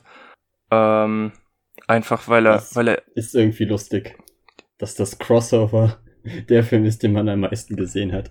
Ja, aber ich glaube, das liegt tatsächlich daran, dass er damals, als ich mit dem Genre so richtig in, in Fahrt kam, der war, der am ehesten zugänglich war, weil er einfach direkt mhm. einen deutschen Release hatte und ja, ja. Ich hab, in Deutschland war das ja immer noch mal was. Ich habe lange. Das war ein Problem, von dem ich nie beeinflusst. Ja, ich habe lange gebraucht, um äh, die Freitag der 13. Reihe komplett zu gucken und ja, da musste ich mir eine nicht ganz so geile Komplettbox äh, für teures Geld aus den USA importieren, die der Reihe irgendwie gar nicht gerecht wird, aber es war halt die einfachste Variante, alle Teile auf Blu-ray zu bekommen. Mhm. Ja, bei äh, Nightmare war das tatsächlich einfacher. Da gibt's die Komplettbox eigentlich mittlerweile hinterhergeschmissen. ich muss auch sagen, und das würde dich wahrscheinlich jetzt gar nicht freuen, ich halte die Freitag der 13. Filme echt für gar nicht mal so gut. Oh mein Gott. Weil ich habe äh, damals irgendwann mal für Halloween mit meiner Ex-Freundin haben wir so viele an einem Tag geschaut, wie ging. Okay. Das heißt, ich glaube, wir sind bis zum sechsten Teil gekommen oder so. Und wir waren erstaunt einfach, wie hart wir uns gelangweilt haben. Krass. Weil, äh, ja, es war einfach so, davor hatte ich äh, Halloween und Halloween 2 ja. schon mal gesehen. Und ja, äh, der Mann in Schwarz ist einfach so viel mehr mein Ding als, als Jason, obwohl ich das Design von Jason eigentlich sehr mag. Aber es ist halt, vor, allem die ersten, finde ich, kommen so langsam in Fahrt. Ich, und eigentlich. Ich finde gerade den ersten Freitag der 13. wirklich grandios. Das ist für mich einer der besten Slasher, die es gibt. Echt? Ja. Obwohl das alles da mit der äh, Steadicam gefilmt wurde? Ja. Und, und also auch, aus der, aus der Ego-Perspektive. Auch aus der Tatsache, auch, so auch aus der Tatsache, dass es eigentlich gar nicht Jason ist, der hier mordet. Das vergessen ja immer ja, viele. Ja, ja das, das habe ich, also das fand ich auch überraschend. Ja. Aber auf der anderen Seite war es halt so, wir haben uns hingesetzt, wir waren so, okay, wir bingen jetzt einfach Freitag der 13. und waren so, wann kommt endlich die Hockeymaske? ja, in Teil 3. das, ja, das dauert ja echt lange, bis die Hockeymaske kommt, das ist es ja. Ich weiß auch gar nicht mehr, welchen ich am, am besten fand von denen. Ich glaube, es war der, wo äh, Jason am Ende in der Scheune verreckt. Äh, weißt Teil, du noch, was, Teil 3 wahrscheinlich. War? Da hatte, hatte er schon die Maske. Ja, Dann ja, war Teil 3, ja. Zu dem Zeitpunkt. Ja, aber so äh, Freitag der 13. bin ich nie wirklich warm mit geworden, obwohl ich Jason an sich eigentlich sehr mag und dementsprechend hatte ich auch sehr, sehr viel Freude mit äh, Freddy vs. Jason. Ja. Und allgemein solche Versus-Filme sind ja eigentlich immer schon schön, dass man sie überhaupt hat, weil man weiß, was für ein logistisches Problem das meistens ist. Ja, total. Vor allem, wenn äh, jetzt nicht gerade das Studio ja, genau, beide genau. Äh, Reihen besitzt, was ja, ich glaube, bei Freddy vs. Jason der Fall war. Ja. Ich meine, bei Alien vs. Predator war es noch etwas einfacher, weil beides ja Fox gehörte, aber auch da hat es lange gedauert. Ja, das stimmt. Ja, bei Freitag der 13. ist auch das Problem, dass da die Rechte bei so vielen verschiedenen Leuten liegen. Mhm, das genau. ist einfach, ja, eine Schande. Man kann es nicht anders sagen. Ich glaube, es ist ähnlich wie bei Evil Dead, wo ja auch ja, das kann sein. Die, die Rechte mittlerweile sonst wo sein. Und das ist ja auch einer der Gründe, warum man nicht einfach alles direkt Evil Dead nennen kann, sondern immer irgendwie mit dem Namen ja. herumspielen muss. Ja. Na gut. Aber ja, das war dein Platz 6. Und was ist deiner? Äh, den hatten wir ja schon, das war Inglourious Ach so. Bastards. Das heißt, ich würde sagen, skippen wir den- direkt weiter. Ach, dann bin ich dran. Äh, ja, mein Platz 5 ist auch einer dieser Filme, den ich wirklich andauernd gucken könnte. Ähm, wo ich auch die Comicvorlage wahnsinnig gelungen finde. Spoiler Alert, es geht um eine Comicverfilmung. Ähm, es handelt sich dabei um einen Film, der tatsächlich bei vielen Leuten äh, auch wieder auf Kritik stößt. Ich äh, denke da gern an einen guten Freund von mir, der der den Film als gefühlt den schlechtesten Film aller Zeiten ansieht, aber das kann und Oha. das, das kann und will ich nicht akzeptieren. Es geht um Robert Rodriguez Sin City. Warum? Hä? Also. Wie jetzt? Wie kann man den so schlecht finden? Frag mich nicht. Ich verstehe es nicht. Ja, okay, wenn, vielleicht, wenn man keine Schwarz-Weiß-Filme schaut, dann hat man vielleicht ein Problem damit, aber. Sin City ist für mich einfach eine dieser Comic-Verfilmungen, die wahnsinnig gut gelungen ist. Und das liegt nicht nur daran, dass die Darsteller eigentlich relativ toll in ihre Rollen passen, beziehungsweise in die, Vor- sind ziemlich on in die Vorlagen. Also da, da hätte man eigentlich nicht viel besser machen können. Ähm, es liegt einfach daran, dass diese spezielle und wirklich unglaublich atmosphärische Optik von Frank Millers Comics, dass die einfach grandios in den Film transportiert wurde. Also allein die Tatsache, dass man den Film natürlich äh, nachkoloriert hat, um diesen extravaganten Stil, sag ich mal, zu kreieren. Ähm, als ich den Film das erste Mal gesehen habe, da kannte ich, da wusste ich nicht mal, dass es eine Comicvorlage gab. Ähm, aber es, man kann es echt nur wieder sagen, der Film hat mich so umgehauen, dass ich weiß noch genau, als ich ihn das erste Mal gesehen habe, ich glaube, das war auch wieder so eine olle Free-TV-Ausstrahlung. Äh, aber früher hatte man halt auch nicht immer die krassen Möglichkeiten, um sich direkt alles zu kaufen. Ähm, es war, Oder wie ich, man durfte nicht mal so lange aufbleiben, um die Free-TV-Premiere rüber ja, aber kennst du Videorekorder? Nein, äh, ich habe den Film gesehen, weil ich irgendwie der Name war mir ein Begriff und dann dachte ich mir so, komm, den ziehst du dir jetzt rein, beziehungsweise dann am nächsten Tag. Und äh, ich glaube, ich habe den Film innerhalb von drei Tagen fünfmal gesehen, weil er mich so gepackt hat. Und es sind einfach so so zeitlose Szenen, also so so so Sätze, Zitate, die eigentlich der übelste Cringe sind, so wo man sich denkt, was hat der eigentlich geraucht, so aber so ein einfacher Satz wie wie wie Bruce Willis als Hartigan gegen den Yellow Bastard rausballert mit ich nahm ihm seine Waffen weg. Alle beide. Das ist so eigentlich belanglos, aber es, es bleibt hängen. Und allgemein die Szenerie ist einfach so on point manchmal. Das ist schon, das, Es ist der Grid. ja, es tut schon fast weh, dass der Film so dermaßen gut die Comics transportiert. Also, wow. Ich liebe diesen Film. Ich könnte ihn mir immer wieder reinziehen. Und für mich tatsächlich das absolute Highlight ist die Rolle von Elijah Wood als Kevin. Der Junge spielt einfach so on point in diesem Film und in der Szene, ich, also jetzt, ich weiß nicht, man, Spoiler Alert, in der Szene, wo Elijah Woods Charakter drauf geht und er einfach keine Miene verzieht, wie diese Hunde ihn fressen, da, das ist so, so zwischen Cringe, Gänsehaut und, und Fanatik. Ich liebe diese Szene. Ja, ich habe den ewig lange nicht mehr gesehen. Und dementsprechend ist alles, was bei mir hängen geblieben ist, dass Bruce Willis mitgespielt hat und äh, dass er halt einen ziemlich coolen Stil hatte. Ja. Und ich weiß, ich habe sogar auch den zweiten habe ich auch noch gesehen, aber es ist halt, es ist einfach zu lange her. Und ich glaube, so krass hat mich der Film auch nicht äh, gepackt, als dass ich äh, drüber nachgedacht hätte, so, oh, Sin City könnte man sich mal wieder reinschauen. Ja, Ich weiß, ich kann auch nicht mal wirklich äh, jetzt daran festmachen, woran es lag, weil ich einfach glaube, es ist wahrscheinlich einfach nur, dass ich ihn ewig nicht mehr gesehen habe. Ja, dann änder das. Äh, für mich. Ja, aber du kennst doch, du kennst doch die Watchlist. Ja. Der Pile von Filmen, die du noch nicht gesehen hast. Und dann versuchst du meist sehr die abzuarbeiten, als dass du jetzt ja, aber es, Filme schaust. Es passiert auch oft. Potenzial es, noch Es passiert ja auch oft, dass man sich stundenlang überlegt, was gucke ich denn jetzt? Und dann guckt man trotzdem wieder was, was man schon 20 Mal gesehen hat.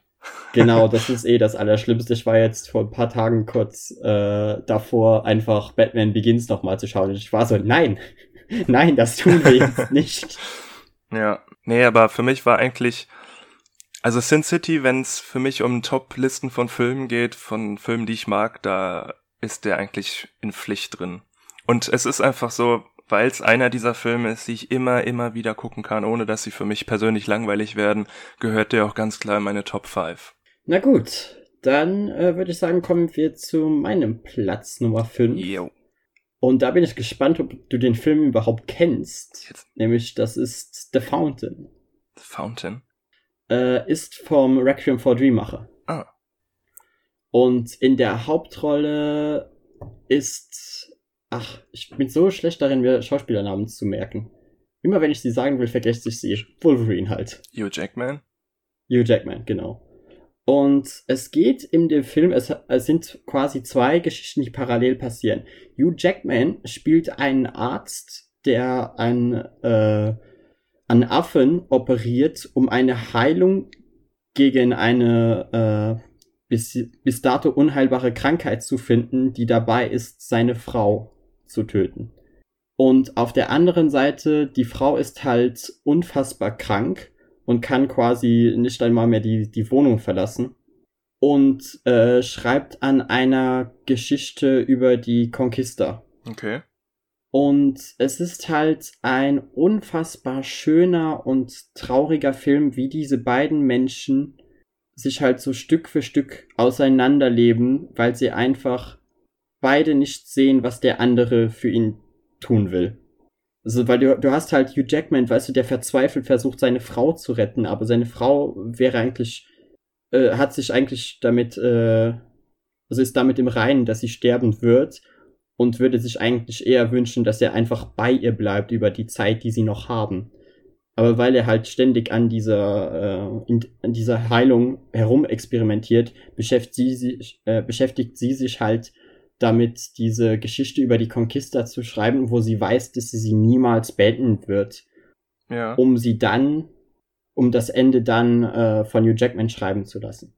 Und es ist halt einfach so ein schöner und trauriger Film, der auch eine sehr, ah, wie soll ich sagen, eine sehr abstrakte äh, Bildgewalt hat, weil und, und auch sehr kryptisch zum Teil daherkommt, weil irgendwie hängt die Geschichte der Conquista mit den äh, realen Ereignissen zusammen und der Film hat auch sehr viele Elemente von Buddhismus und es ist einfach, es ist, es ist der Film, vielleicht ist es der traurigste Film, den ich je gesehen habe. Nicht, weil er wirklich so traurig ist, sondern einfach, weil er mich in einem äh, Moment in meinem Leben einfach so gekriegt hat. Weißt Mhm. Ich, ich weiß, was du meinst. Und dementsprechend ist, ist The Fountain einfach einer der, der schönsten Filme, die ich je gesehen habe. Und vielleicht auch kein Film, den ich so oft schaue, aber jedes Mal, wenn ich ihn äh, schaue, fühle ich ihn einfach so richtig. Mhm. Ja, ich finde, manchmal braucht ja, ist manchmal, halt von äh, Darren Ar- Aronofsky. ich, ich finde, manchmal braucht man so Filme. Dream. Genau, und der war wirklich, also von äh, allem, was Darren Aronofsky gemacht hat, ist das für mich einfach sein, sein bester Film. Der für mich auch noch äh, weit, weit über Requiem for a Dream steht. Ja, das klingt auf jeden Fall sehr interessant und ich find's crazy. Den Film kenne ich nämlich wirklich nicht. Aber Ja, den kennt niemand. Aber- den kennt einfach legit niemand. ich finde einfach Requiem for a Dream grandios. Deswegen werde ich den auf jeden Fall auf meine Watchlist packen. Und ich meine, Hugh Jackman Also geht immer. Ja, und der Hugh Jackman spielt auch so klasse in dem Film. Und das ist, Mhm. es ist so weird einfach, dass niemand diesen Film kennt, weil se selbst der Schauspieler ist ja wirklich, wirklich bekannt. Und äh, be bereits sehr groß gewesen Ja, ich meine, Darren. Und Aronofsky ist auch einfach- einer der bekanntesten Regisseure. Das, da, da gibt's gar Ja, keinen und das, obwohl Zweifel. er wirklich nicht viele Filme gemacht hat. Ja. Also die kannst du ja, glaube ich, an zwei Händen abzählen. Äh, aktuell fallen mir ein Requiem und Pi. Du hast noch Mother, Mother hast du noch. Und ja, The Fountain. Und dann hat er noch ein paar Kurzfilme gemacht und dann war's das schon fast. Ja. aber effektiv. Aber wie gesagt, The Fountain ist einfach so ein unfassbar schöner Film und er hat auch, er hat auch Szenen, ich werde jetzt nicht spoilern, wenn du ihn auch noch nicht gesehen hast, aber er hat einfach eine Szene mit, mit einem Ehering, die dich einfach so hart kriegt. Okay. Wo du dir einfach denkst, oh Gott, an was für einem Punkt sind wir gerade in diesem Film angekommen, dass Menschen sowas tun. Das klingt sehr vielversprechend. Ja, also The, The Fountain vielleicht, vielleicht sogar der beste Film auf dieser ganzen Liste, aber es ist halt ein sehr spezieller Film und dementsprechend auch nichts, was man sich einfach immer mal so geben kann. Man muss wirklich im, im Mut dafür sein. Ja, das trifft eigentlich auch meinen nächsten Film in der Liste. Ja, dann hau raus. Also da wir ja Platz 4 von mir schon hatten mit Watchmen, komme ich jetzt direkt zu Platz 3. Ähm, das ist. Oh, warte. Ah, hat, äh, hatten wir meinen Platz 4 schon? Weil sonst würde ich sagen, machen wir mit meinem Platz 4 weiter. Ja, stimmt. ist, ist etwas logischer. Dann, oder? Äh, hier ist Max Nummer 4. oh, und jetzt hatten wir so eine schöne Überleitung. Äh, ja, ich habe hier eigentlich gerade eine Doppelplatzierung gemacht, aber den anderen Film werde ich nur kurz erwähnen. Aha. Nämlich äh, auf Platz 4 befände sich eigentlich The Shining. Ah, okay. Und ich habe halt jetzt noch äh, kurz Heat dazu geschrieben, weil ich gemerkt habe, so, oh fuck, ich habe Heat einfach vergessen. Und ich, ich will jetzt nicht zu viel über Heat reden, weil, wie gesagt, habe ich ja jetzt auch vorhin schon kurz bei äh, Dark Knight ja. erwähnt. Aber Heat ist einfach so der beste Gangsterfilm für mich. Was einfach so was Dualität angeht, was, was dieses, dieser Hass oder, ja doch, es ist schon Hass zwischen diesen beiden Personen spürst du einfach so stark und es ist wirklich, diese beiden Menschen würden alles dafür geben, den anderen zu kriegen. Und das, obwohl sie sich ja eigentlich äh, relativ gut verstanden haben in der einen Szene, die sie zusammen teilen. Ja. Da, da fand ich es auch damals so klasse, weißt du, du wartest einfach darauf, dass die beiden sich begegnen und es passiert einfach in einem Diner und sie reden einfach nur. es ist so verdammt gut. Ja, man muss auch sagen, die Darsteller des Films sind einfach unglaublich gut besetzt. Ja, De Niro und Al Pacino, da hast du halt ja. das, das Beste, was du haben kannst. Also da, so da geht eigentlich nichts drüber. Und, und ja, der andere, weil ich mir gedacht habe, scheiße, ich habe ja gar keinen äh, Kubrick-Film drin. Und dann musste ich halt lange, lange nachdenken, was ich jetzt für den besten Kubrick-Film erachte. Ja. Und es ist tatsächlich The Shining geworden. Ich weiß, es ist mega langweilig, aber es ist halt so. Äh, ja irgendwie wenig überraschend. Weil The Shining ist einfach so, keine Ahnung, äh, so Kubricks Wahnsinn zu sagen, okay, ich adaptiere was, aber eigentlich, weißt, wisst ihr was, scheiß drauf, ich mach, was ich will hier. ja, ja, meine, mein Top-Film von Kubrick, das ist schwer zu sagen. Wenn ich danach gehen würde, welchen ich am meisten gesehen habe von Kubrick, wäre das ganz klar Full Metal Jacket. Weil, wie gesagt, ich bin, ich okay. bin. Ja, Kriegsfilm. Ne? Äh, ich finde den Film einfach grandios, gerade die, die erste Hälfte. Äh, aber auch die zweite einfach, weil es ist so ein schöner Kontrast. Ähm, und gerade in der ersten Hälfte, da, da kommt es für viele Leute, dass. Ja, also ich kenne keinen persönlich, der es so sieht. Das möchte ich jetzt mal klarstellen. Aber ich habe von vielerlei Leute im Netz halt teilweise erfahren, dass äh, dass ähm, Full Metal Jacket für manche am Anfang verherrlichend rüberkommt. Und ich finde, es gibt genau eine Szene im Film, wo man spätestens merken sollte, dass das alles andere als verherrlichend ist. Und äh, spätestens, wenn die Truppe da von den Peoples in Vietnam ankommt, merkt man auch, was für ein Grauen dieser Krieg in dieses Land bringt. Und mhm. also klar, es gibt es, es, halt es gibt lustige Szenen in dem Film, das ist auch absolut gewollt, aber die dienen auch einfach dieser, dieser Atmosphäre und diesem Impact von der zweiten Hälfte des Films.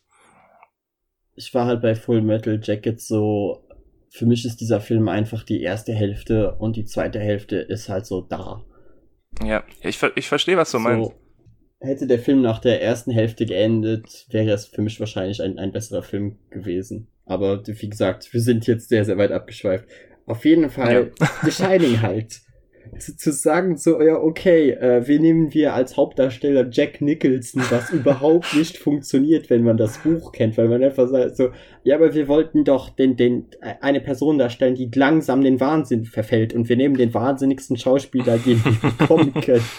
es funktioniert halt so gar nicht, wenn man äh, sich wirklich, also wenn man versucht, das Buch zu adaptieren, aber das hat ja, also Kubrick war noch nie ein Mensch, der sich irgendwas sagen lassen hat. Don't give a fuck. Ja, der hat einfach gemacht und dementsprechend ist dieser Film auch einfach so klasse und die Bildgewalt und diese die, die einzelne Szenen einfach, ja. die, die einen so kriegen und auch wie ja. Kubrick einfach mit der Kamera ja, umgeht. Du merkst einfach, dieser Mann war revolutionär.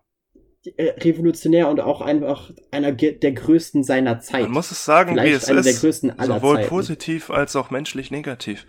Stanley ja. Kubrick war ein Motherfucker. Ja, definitiv. um es mal mit Samuel L. Jacksons Worten zu sagen. Es ist, es ist einfach krass, wie äh, viel besser er war als fast alle anderen. Ja. Ja, wenn ich. Das ist einfach ein Level, was du wahrscheinlich nie wieder erreichen Wenn wirst. ich allein an Clockwork Orange denke, das ist.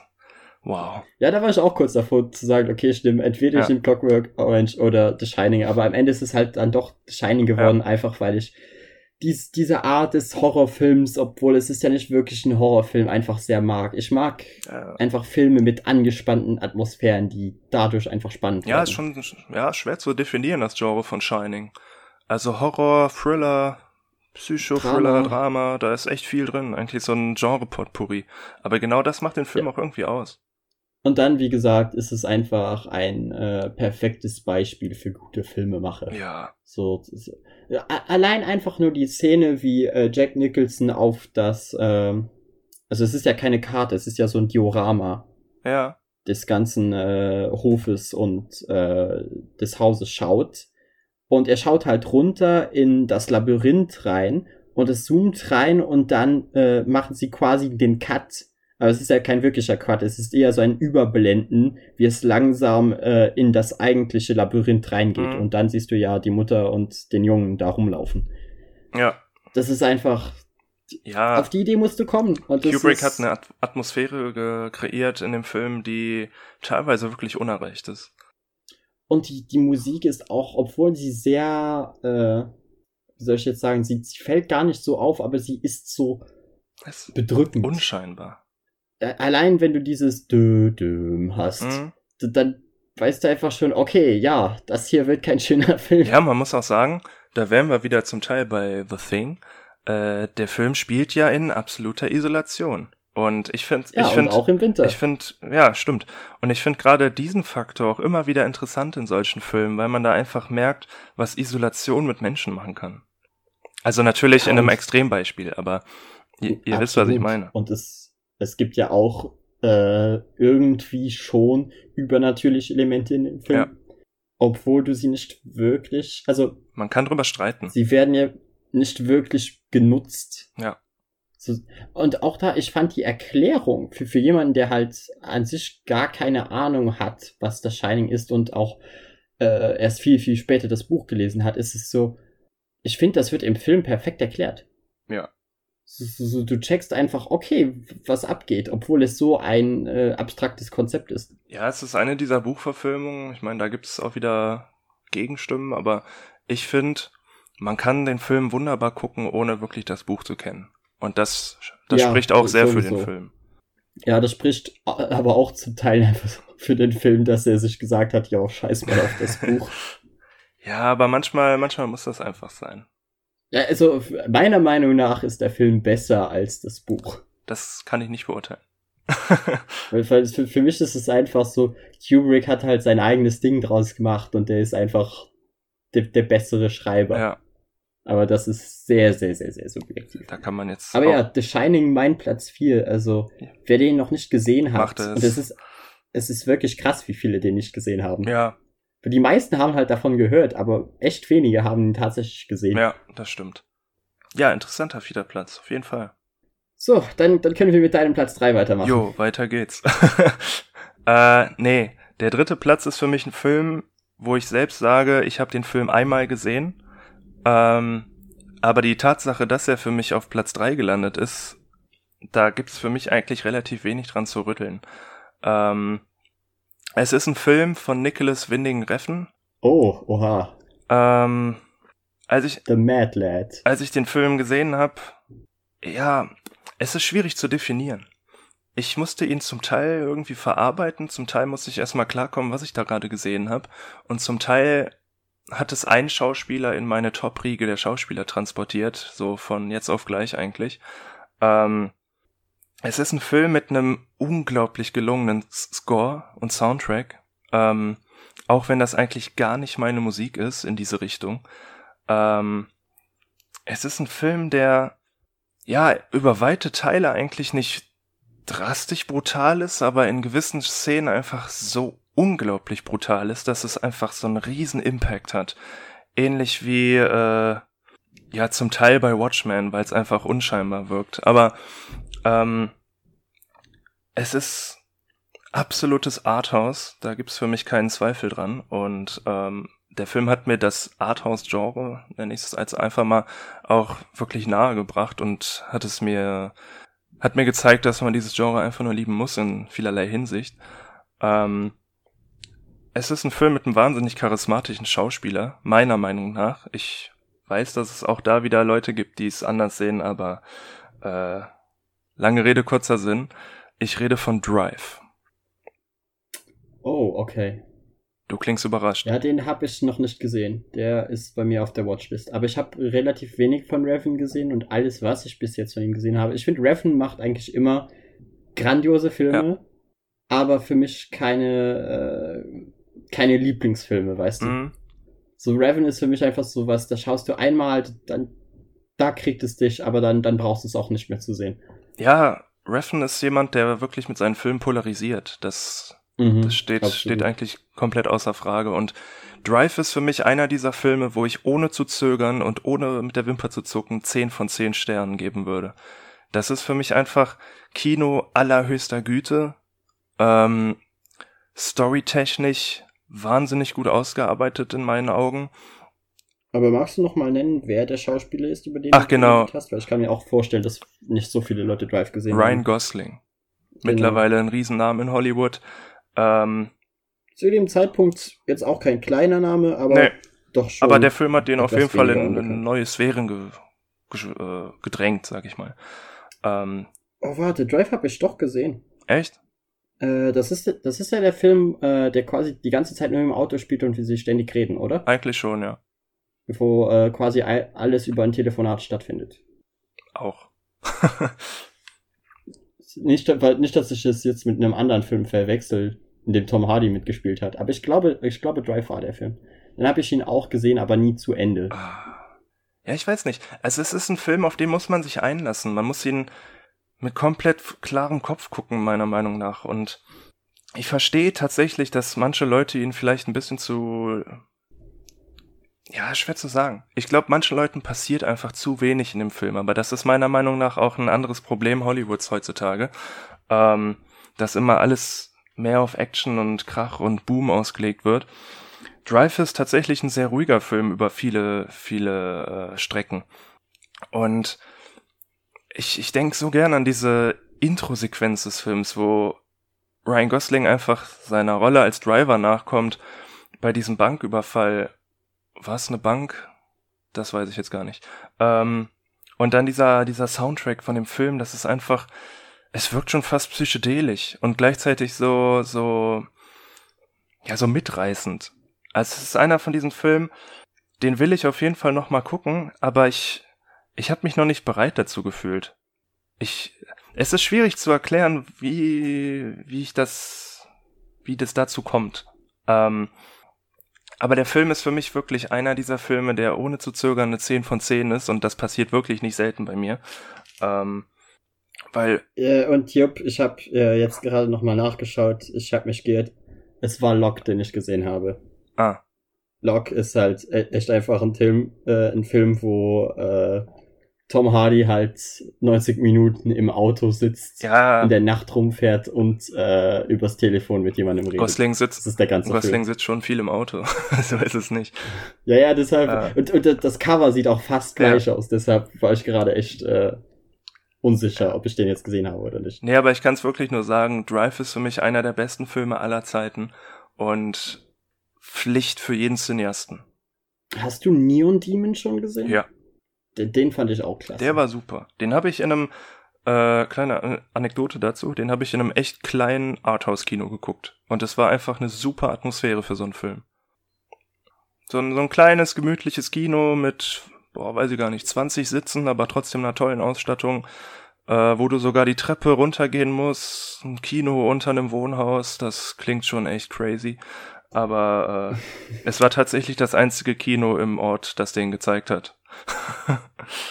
Ja, da, da ist halt bei mir mittlerweile der Vorteil, in Wien hast du halt nie ein Problem, einen Film zu sehen. Ja, es hatte sich aber tatsächlich auch um Düsseldorf gehalten, was eine Riesenstadt ist mit fünf Kinos. Aber, Oh well. aber ja, aber fünf Kinos, das ist dann aber noch weit, weitaus weniger. Ich glaube, Wien hat 20 oder so. Alles klar, das ist eine Ansage. ja, aber es ist halt die, die Kulturstadt, weißt Ja. du? Was haben die da? Äh, Museen und Kinos. Ja, So, das war's.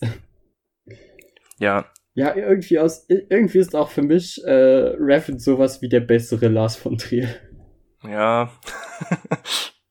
nee, ich, ich möchte jetzt auch gar nicht mehr viel zu dem Film sagen, weil er, man muss ihn einfach sehen. Es ist schwierig, wirklich viel darüber zu sagen, ohne auch zu spoilern, aber das ist ein Film, der, der mich einfach absolut packt, gepackt hat. Ja, Und da gibt's für mich keinen Zweifel, dass der in meine Top 3 gehört. er ist auch schon auf meiner Watchlist seit längerem. Irgendwann komme ich dazu. Ja, ich hoffe. Aber, äh, aber ich bin echt ein Mensch, ich liebe ja Filme, aber ich bin echt ein Mensch, ich muss im Mut für einen Film sein.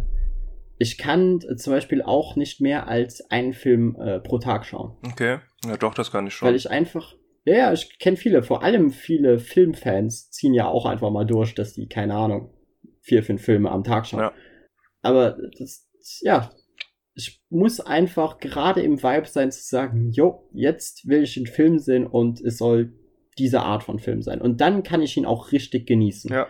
Weil ich merke, wenn ich äh, Filme einfach nur schaue, um sie von der Liste abzuarbeiten, wird das den Film meiner Meinung nach einfach nicht gerecht. ja, doch, das stimmt Weil schon. ich einfach eine, eine andere Erfahrung dann habe, als die eigentlich es kommt immer drauf an. intendierte. Also ich könnte jetzt nicht Drive Ja. gucken und danach direkt Freitag der 13. Das, das wäre so eine Kombi, die geht einfach nicht. Bei manchen Filmen braucht man Ja, einfach Beispiel. ja, Luft, sag ich mal. Genau. Aber wenn ich, ich hätte jetzt kein Problem damit, irgendwie fünf verschiedene Horrorfilme am Tag zu gucken. Das, das geht, das ja, geht ich, gut. Da habe ich ja auch gemacht an dem einen Tag, an Halloween. Ne?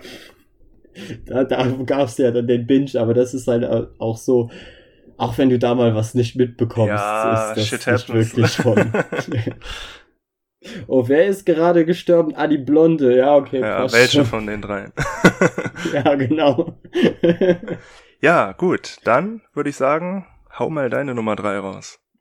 oh, jetzt, jetzt kommen wir wirklich äh, zu den drei Filmen, die ich echt einfach nur noch abgöttisch liebe. Und äh, der erste ist auch gar nicht mal so bekannt, aber auch eine Comic-Verfilmung. Und ein Film, der für mich einfach zeigt, da, du brauchst keine komplexe Geschichte, um einen fantastischen Film zu machen. Okay. So manchmal reicht eine, eine simple Prämisse, wenn alles andere einfach gut ist und der Film einfach perfekt funktioniert, dann, dann kann bereits die simpelste Geschichte ein fantastischer Film werden. Mir schwirren Und- jetzt mehrere Namen im Kopf rum und ich bin gespannt, ob es einer davon wird.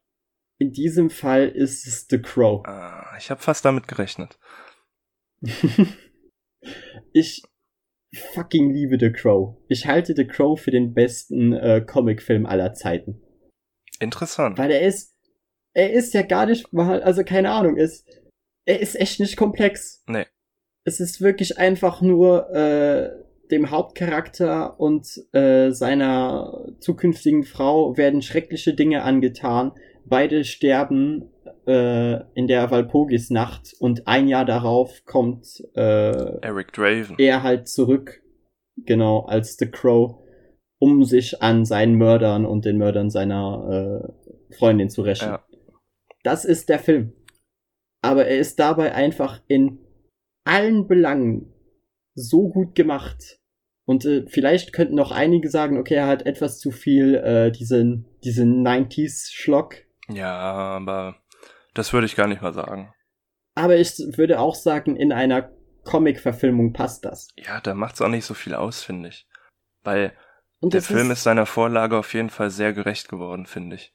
Und ich meine ja auch die, die äh, Geschichte, die sich um den Film herum. Ja, mit Brandon Lee, seinem äh, tragischen Tod. Hat. Das genau, ist ja auch eigentlich alles andere als positiv. Also für, für, die, für die Leute, die die Story nicht kennen, kurz zusammengefasst.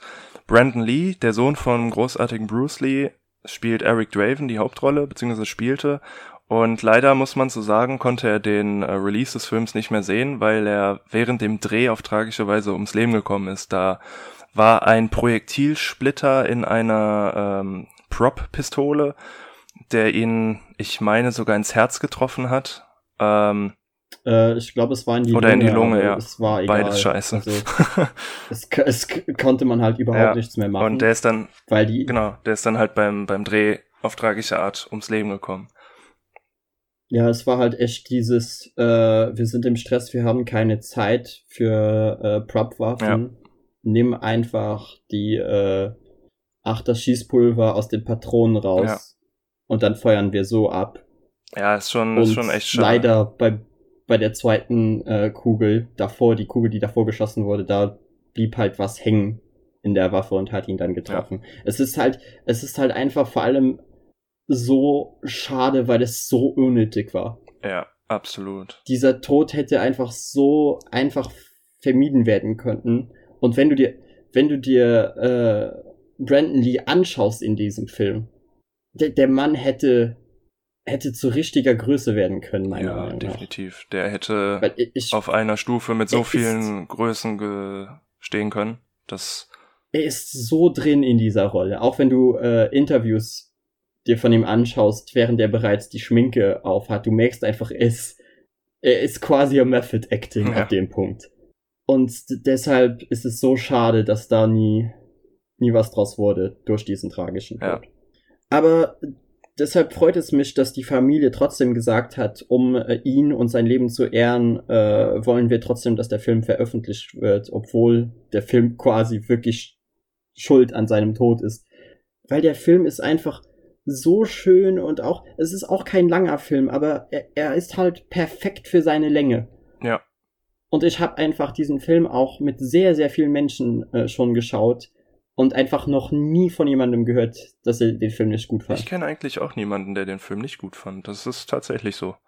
Weil er ist einfach, er ist so schön in seiner Simplizität, würde ich sagen. Ja, er ist auch relativ gut gealtert, finde ich. Also ich habe ihn jetzt selbst länger nicht gesehen, aber ja, er hat halt, er hat halt einfach sehr wenige äh, Special Effects ja. gehabt. Du hast ab und zu mal, wo sie ein Auto in die Luft gejagt haben, was sie dann halt tatsächlich auch so gemacht haben. grüßen. Ich meine, wenn, wenn mit echten Kugeln gefeuert wird, ja. dann, dann explodieren auch die Autos.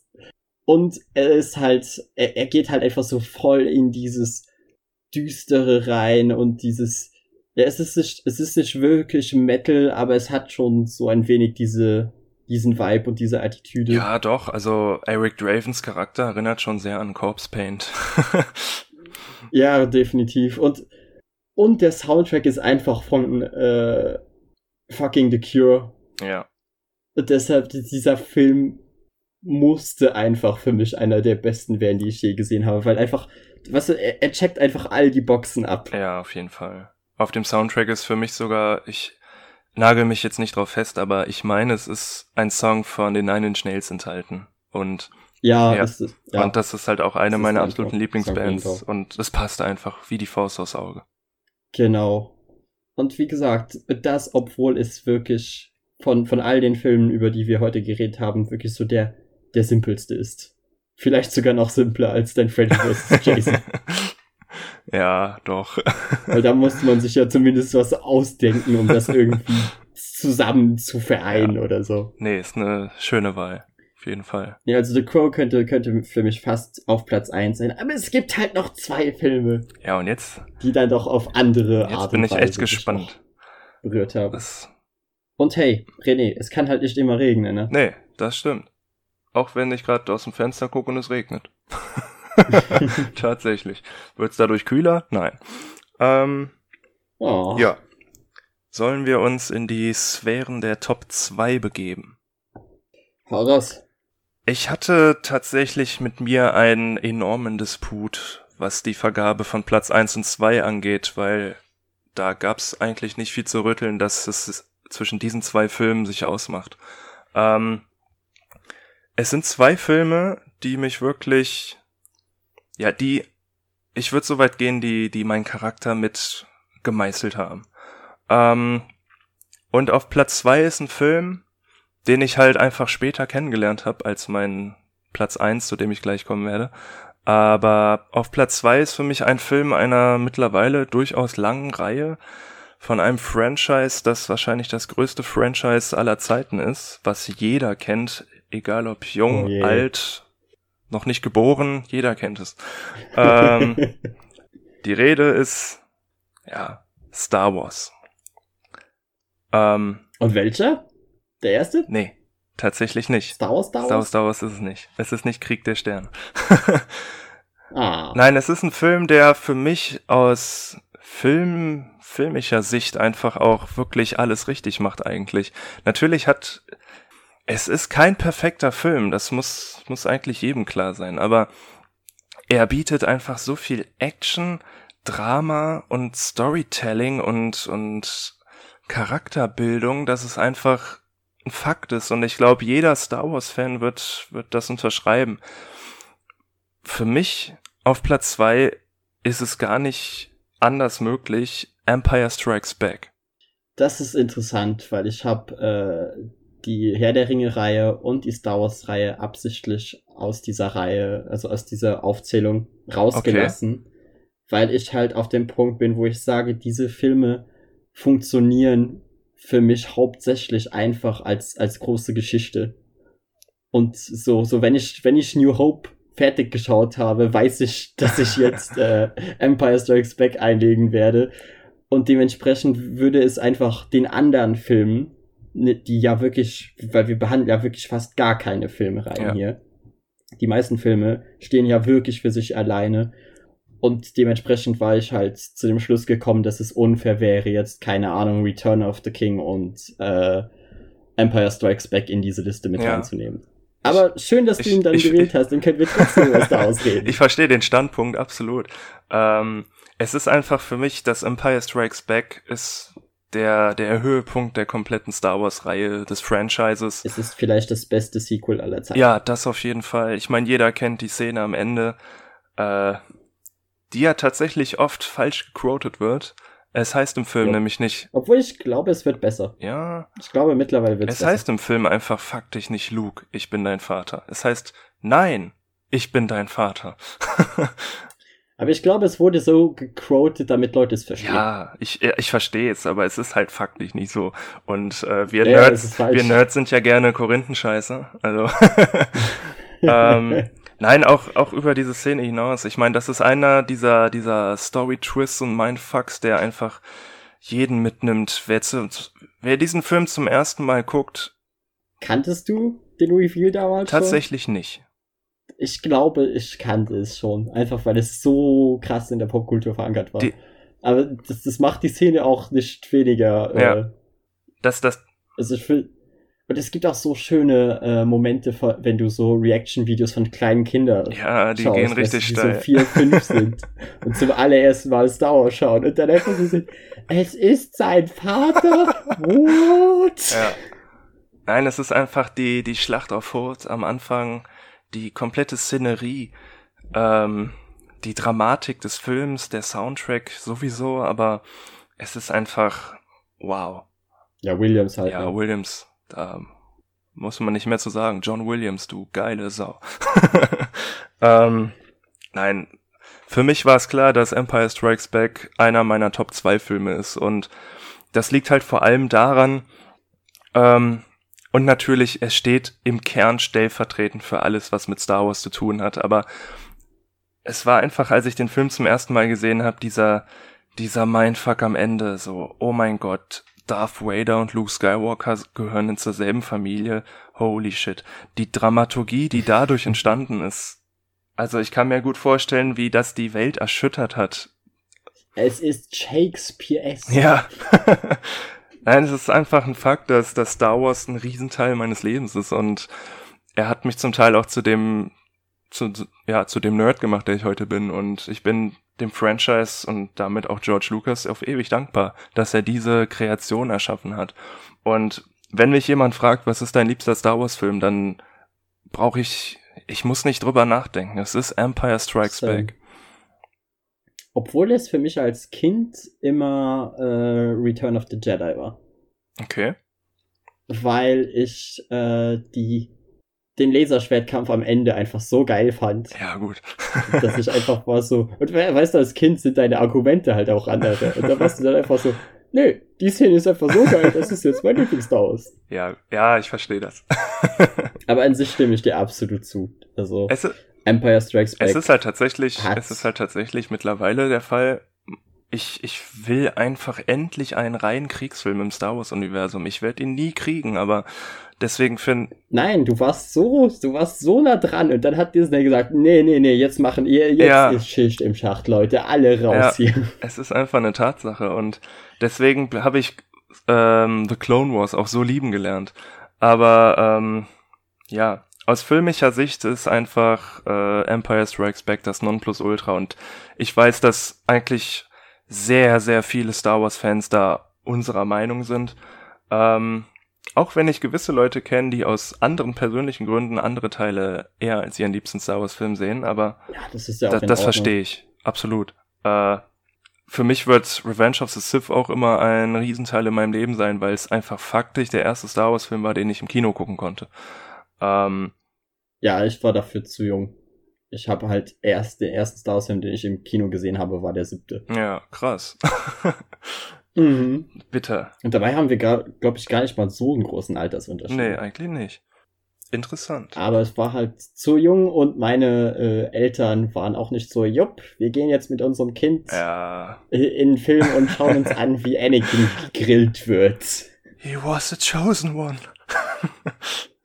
ah, die Memes. Wir lieben sie alle. Ja, der High Ground. Das ist, das ist der, das ist der eine Grund, warum auch einfach die äh, Prequel-Reihe für mich immer über der Disney-Reihe stehen wird. Die Memes. Sie war, sie war nicht gut, aber sie hat uns die Memes sie gebracht. Sie hat mir Klonkrieger gebracht. Danke Disney, dafür. Genau. Und, und Clone Wars. Und was hat uns Disney gebracht? Genau. Gar nix. Halb Remakes. naja, aber. Aber ja, das, das, das, diese Route gehen schlagen wir jetzt nicht wieder nee, ein. Bevor wir jetzt hier abschweifen, dann könnten wir in sechs Stunden noch hier sitzen. Ähm, ja, und ich habe einen fünf Stunden Star Wars Podcast gemacht. Den könnt ihr euch auch anhören. Ja, nice. äh, Schamlose Eigenwerbung nonstop heute. Eigentlich müssten wir Dauerwerbesendungen irgendwo hier rumhängen. Ja. This episode is presented by wem auch immer. so bei Splashpage FM. Von Splashpage FM. Mit René's Nerd Cave. genau. Schaut beim Blog vorbei. Ja. Aber, aber echt, also Empire Strikes Back hat auch einfach dieses, dieses Franchise noch einmal in solche Höhen gehoben, weil es war ja so quasi der erste Film, der dem ganzen Universum noch mehr, äh, mehr, mehr Tiefe ja. einfach verliehen hat. Mehr Depth. So, so du. Ja, vor allem. Ah, weil am Anfang hattest du halt so die, so die paar Planeten und du hattest die Fraktion. Aber mit Empire Strikes Back hast du halt gemerkt, okay, es gibt noch so viele ja. andere Sachen, die noch gar nicht erst wirklich erkundet ja. wurden in diesem Universum. Und äh, ich erinnere mich halt auch immer noch sehr, sehr gerne an die äh, Verfolgungsjagd von dem Falken und äh, Boba Fett. Ja, absolut. Boba Fett sowieso sehr, einer meiner liebsten Charaktere, Boba. auch wenn er so unglaublich wenig Screentime hatte. Aber. Und auch wenn er allgemein so unglaublich belanglos ist. Ja, irgendwie, irgendwie halt schon. Cool aber er sieht cool aus. er sieht cool aus. Und das macht's doch für ein Kind aus. Eben. Na gut. Also ja, Star Wars ist, ist Gott vielleicht, vielleicht das größte Franchise, mit dem ich mich je auseinandergesetzt habe. Und es ist auch etwas, was mich quasi mein Leben lang begleitet hat. So, ich kann einfach nicht, nicht als Star Wars Fan sein. Es geht nicht ohne. Es, es ist unmöglich. Ich habe einfach so viel, was ich mit diesem Franchise verbinde. So, ich, ich habe vielleicht ja fast zehn Jahre lang meines Lebens nichts anderes gemacht, als mit Lego Star Wars Amen. gespielt. Mein ganzer Keller ist voll mit Lego Star Wars. same, same, Bruder. Und dementsprechend, das, das geht einfach gar nicht mehr anders. Und dann haben wir auch die Kiste, haben wir von dem, äh, von dem einen Nachbarshaus dann in das andere transportiert, weißt du, dass dann halt ja. jeder seinen Kram hatte, den er noch mitbringen konnte. Ja, ich, das, also ich möchte jetzt nicht zu sehr abschweifen, aber das erinnert mich jetzt an eine Story. Das war 2005, als Revenge of the Sith ins Kino kam. Da gab's in den Cornflakes einfach diese Mini-Lichtschwerter mit dem oh, mit ja. dem Kugelspiel da drin und ich hatte sie jeder alle. Jeder hatte in der Pause so ein Lichtschwert und du hast die krassesten Kämpfe ever nachgespielt.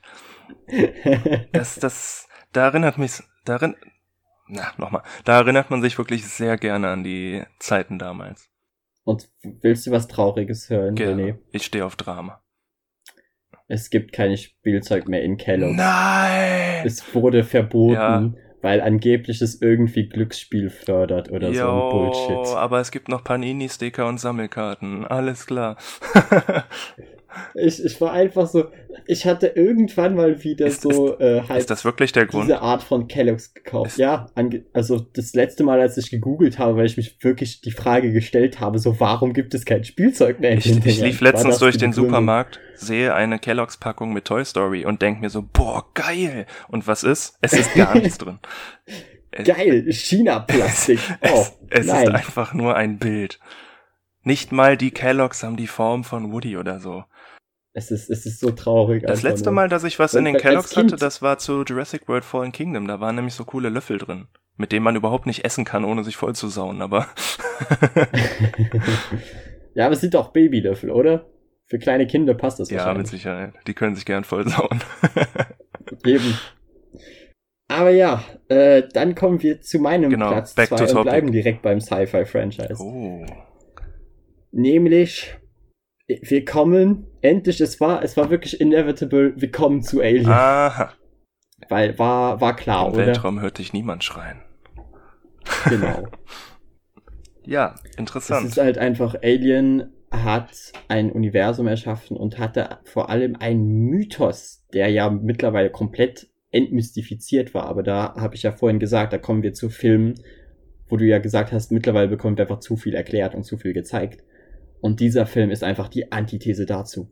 Ja, das stimmt. Du weißt einfach nichts, aber genau das macht den Film interessant.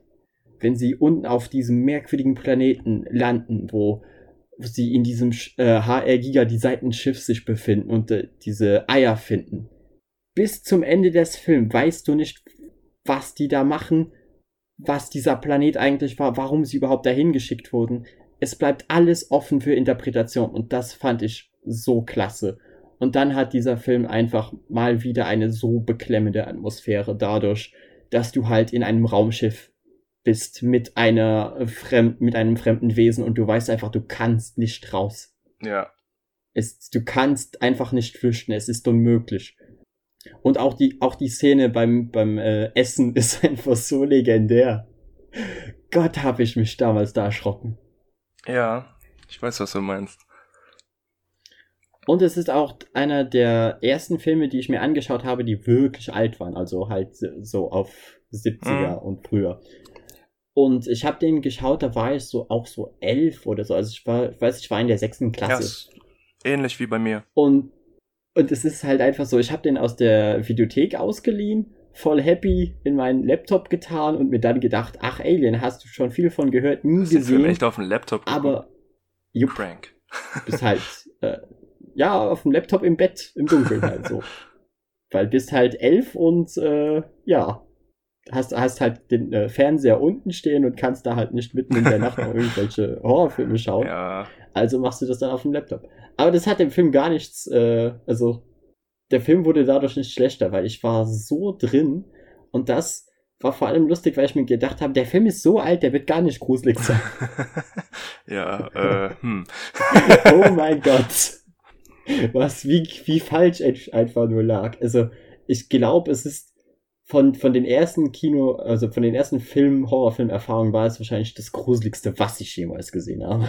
Ja, man muss auch sagen, weil der ist auch, echt creepy. Genau. Also beim ersten Mal ist der Film wirklich, wirklich gruselig. Man, man, muss es einfach sagen, das, was HR Giga mit seinen Kreationen der Xenomorphen und so erschaffen hat, das ist nicht nur unglaublich tolles Design, es ist absolut zeitlos und hat auch heute noch so unglaublich viele Fans.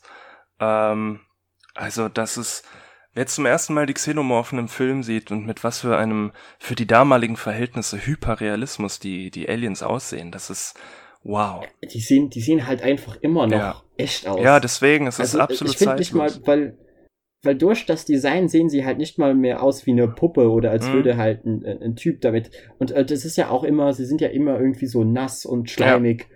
Und dementsprechend wirken sie halt echt, als wären sie ja. da. Und das ist einfach. Das ist ja was, was späterhin ja gar, zum Beispiel gar nicht mehr erreicht wurde, wenn du dir Alien 3 anschaust, oh, ja. wo sie halt teilweise was mit äh, CGI machen mussten. Der Film hat ja eh sehr viele Produktionsprobleme ja. gehabt. Aber da merkst du halt so, okay, das Alien ist gar nicht wirklich da. Aber wenn es das allererste Mal da runterkommt, mhm. äh, wo, wo es halt so sich neben Ripley befindet und sie sich einfach so in die Hosen macht, ja. es ist, es wirkt so real. Es ist einfach, ja, also dieser, dieser Satz, im Weltraum hört dich niemand schreien, das ist einfach ein Fakt. Dieser Film ist so unglaublich klaustrophobisch, auch, auch mhm. nach dem fünften, sechsten Mal immer noch.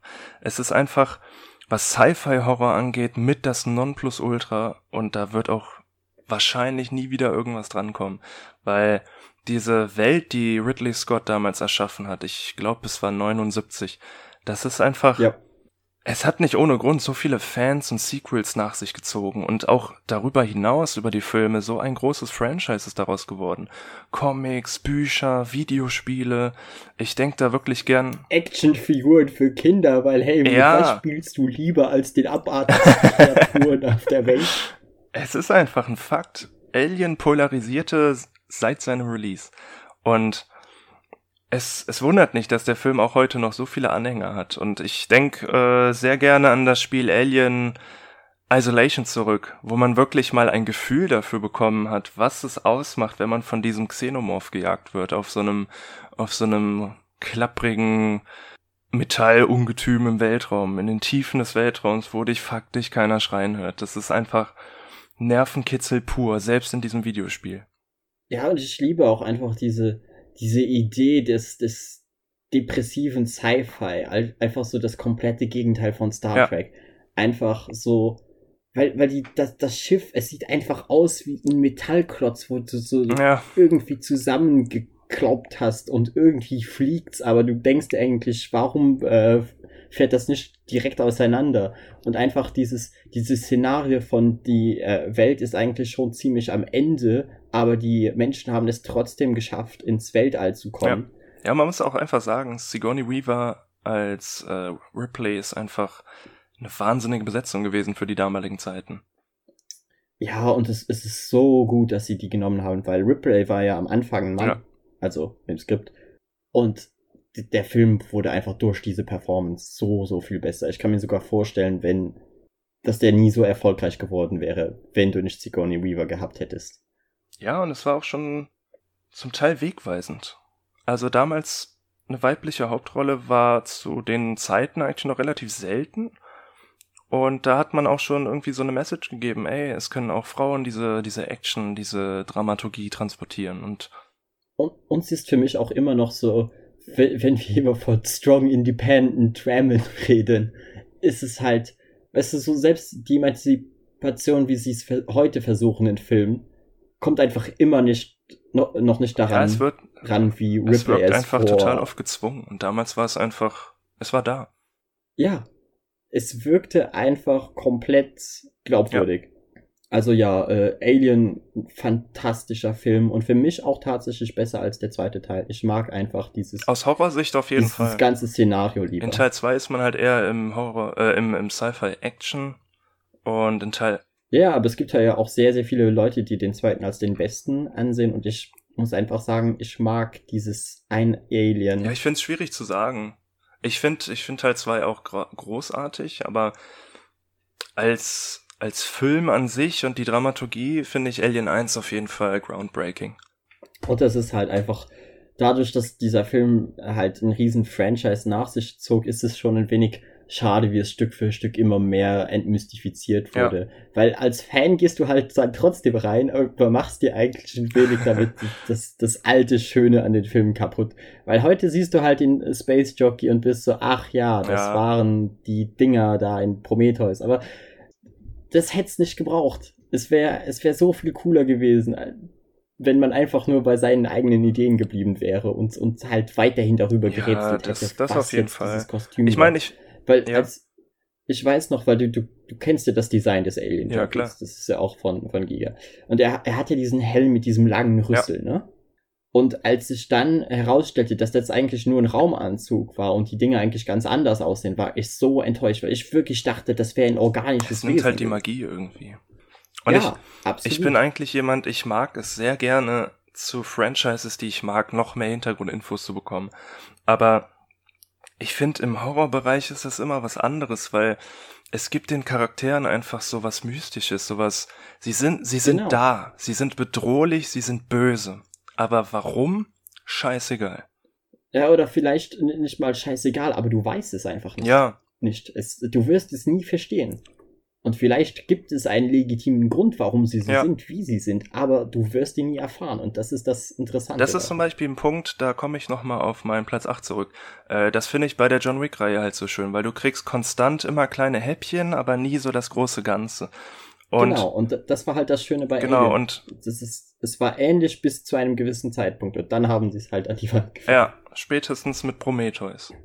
Ja. Aber. Leider. Ob, obwohl ich auch schon sagen muss, dass, dass ich vier wirklich nicht mag. Nee, aber das ist eine andere Sache. Ist, naja. ja. Aber ja, sollen wir dann zu deinem absoluten Lieblingsfilm kommen? Auf jeden Fall. Wer mich kennt, der wird jetzt eigentlich wenig verwundert sein, aber mein Lieblingsfilm ist eigentlich der Film, den ich laut meiner Erinnerung auch als allererstes gesehen habe und ich bin mir sicher, davor gab's anderes, aber es ist einfach in meiner Erinnerung so verankert. Es ist ein Film, als ich das Cover gesehen habe mit, weiß ich nicht, wenigen Jahren meines Lebens, da wusste ich, den will ich sehen. Und äh, das war in einer Zeit, als man als Kind tatsächlich noch mit in die Videothek gehen konnte. Ähm, als es überhaupt Videotheken noch gab. Ja, Rest in Peace an alle Videotheken, die gestorben sind, aber äh, das back to topic. Äh, ähm, es ist tatsächlich ein Film, der für mich auch heute noch zu, ja, nicht nur zu meinen Lieblingsfilmen zählt. Es ist einfach faktisch mein absoluter Lieblingsfilm. Es ist ein Film, der, der mir so unglaublich viel Emotionen einfach immer und immer wieder darlegt und es gibt gewisse Szenen, beziehungsweise eine Szene, für mich persönlich ist es mit die emotionalste Szene, die ich jemals in einem Film gesehen habe. Ähm, ich werde gleich erläutern, welche das ist und manche Leute werden bestimmt mit dem Kopf schütteln, aber es ist einfach die persönliche Ansicht. Ähm, es ist ein Film, so viel sei jetzt schon mal gesagt, von Großmeister Steven Spielberg, ähm, der auf einem Buch basiert. Und ich habe Jahre, nachdem ich den Film gesehen habe, mir die Bücher zu Gemüte geführt und war überrascht, wie viel anders die Bücher tatsächlich sind. Aber es ist für mich eigentlich gar nicht schlimm, weil es erweitert das, das Geschehen irgendwie auf so positive Art und Weise. Und ähm, es ist ein Film, der wahrscheinlich für mich persönlich den größten Kindheitshelden überhaupt kreiert hat. Ähm, mit einem Schauspieler, der in letzter Zeit eigentlich gar nicht so aktiv war. Ähm, es ist so ein Film, wenn es mir scheiße geht, gucke ich ihn mir an und bin happy. Um, es ist ein Film. Komm, René, jetzt ja, ja, es, es ist einfach, es ist ein Film, der einfach groundbreaking war in so unglaublich vielen Wegen und Maßstäben, der Maßstäbe gesetzt hat. Und es ist ein Fakt, der für mich Platz eins Jurassic Park. Hm. Jurassic Park ist für mich ein Film, das da geht nichts drüber. Es ist der Soundtrack von John von John Williams, da sind wir wieder. Äh, es ist es mhm. ist die Dramatik, es ist die diese Fiktion, die sich vorgestellt wird, die für mich einfach so unglaublich ist. Als ich Jurassic Park das erste Mal gesehen habe, war ich so hin und weg. Warst du ein Dino-Kind? Ich war sowas von ein Dino-Kind. Bevor es Star Wars gab, gab's Dinos und dann gab's Star Wars auf Dinos. Nein, Spaß, so, so weit ging's nie, aber. oh. Auch heute noch ist Jurassic Park für mich einfach so groundbreaking. Ich, diese Szene, die ich meine, wer den Film kennt, kennt die Szene. Das ist, da führt nichts dran, dran vorbei. Aber als Alan Grant das erste Mal diesen Brachiosaurus gesehen hat auf dem Hügel und die Musik einsetzt, da kriege ich jedes Mal Tränen in den Augen, weil diese Szene ist so emotional für mich. Das ist, wie gesagt, manche Leute werden mit dem Kopf schütteln, aber das ist für mich die Szene. Da geht gar nichts drüber. Und Alan Grant von Sam Neill gespielt, grandios. Das ist, ich wollte als Kind immer Archäologe werden. Fact, ein paar Jahre später habe ich gemerkt, da gibt's in Deutschland eigentlich keine Chance zu, aber naja. naja, in Wien kannst du es machen, aber ja. du wirst halt auch nicht recht damit, kann ich dir sagen. Ja, nein, aber es ist einfach ein Fakt. Ich, ich freue mich unglaublich auf den nächsten Jurassic Park, äh, beziehungsweise Jurassic World Dominion.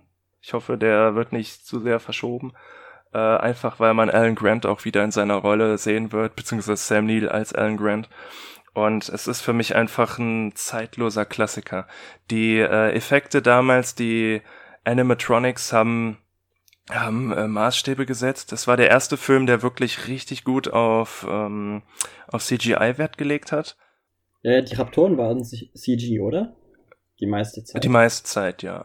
Also vor allem im Endkampf, genauso wie der T-Rex. Aber man muss einfach sagen, es, es sieht immer noch halbwegs gut aus. Also es, klar, am Ende, es wirkt schon ein bisschen, man merkt es sehr, aber es wirkt nie altbacken.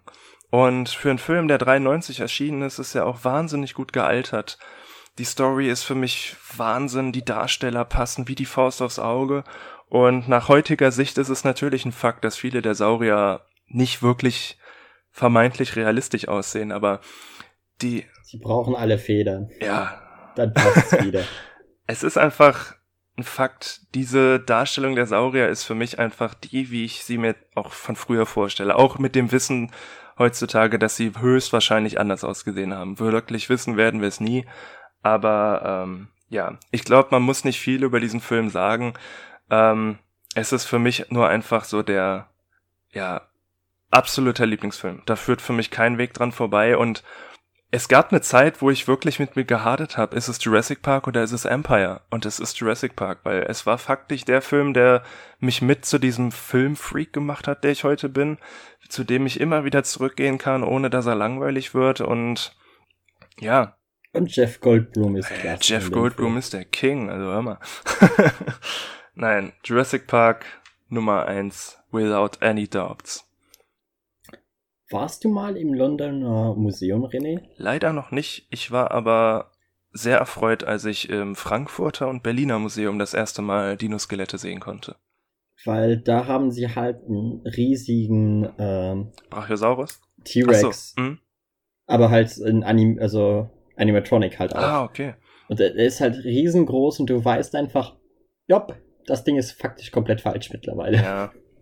Weißt du, so wie viel Geld die einfach in das Riesenteil da reingesteckt haben müssen, um das in der Eingangshalle da so, so stehen zu haben. Und du weißt einfach, ja, das ist. Ich, ich verstehe Das ist mittlerweile einfach nur noch Fantasy. Ich, ich kann die Szene von Alan Grant mit dem Brachiosaurus auch wirklich gut nachvollziehen mittlerweile aus so einer Fansicht, weil äh, im Berlin-Trip vor zwei Jahren kamen wir halt in das Berliner Naturkundemuseum und in der Eingangshalle steht einfach ein riesiger Brachiosaurus.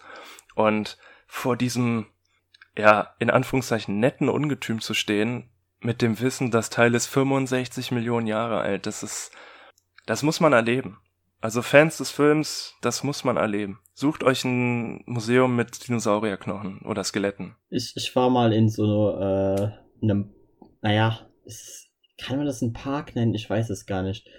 Halt so ein, einer riesigen großen Lagerhalle, wo du dann so durchgeführt wurdest, wo die dann halt überall äh, Animatronics von Dinosauriern aufgestellt haben.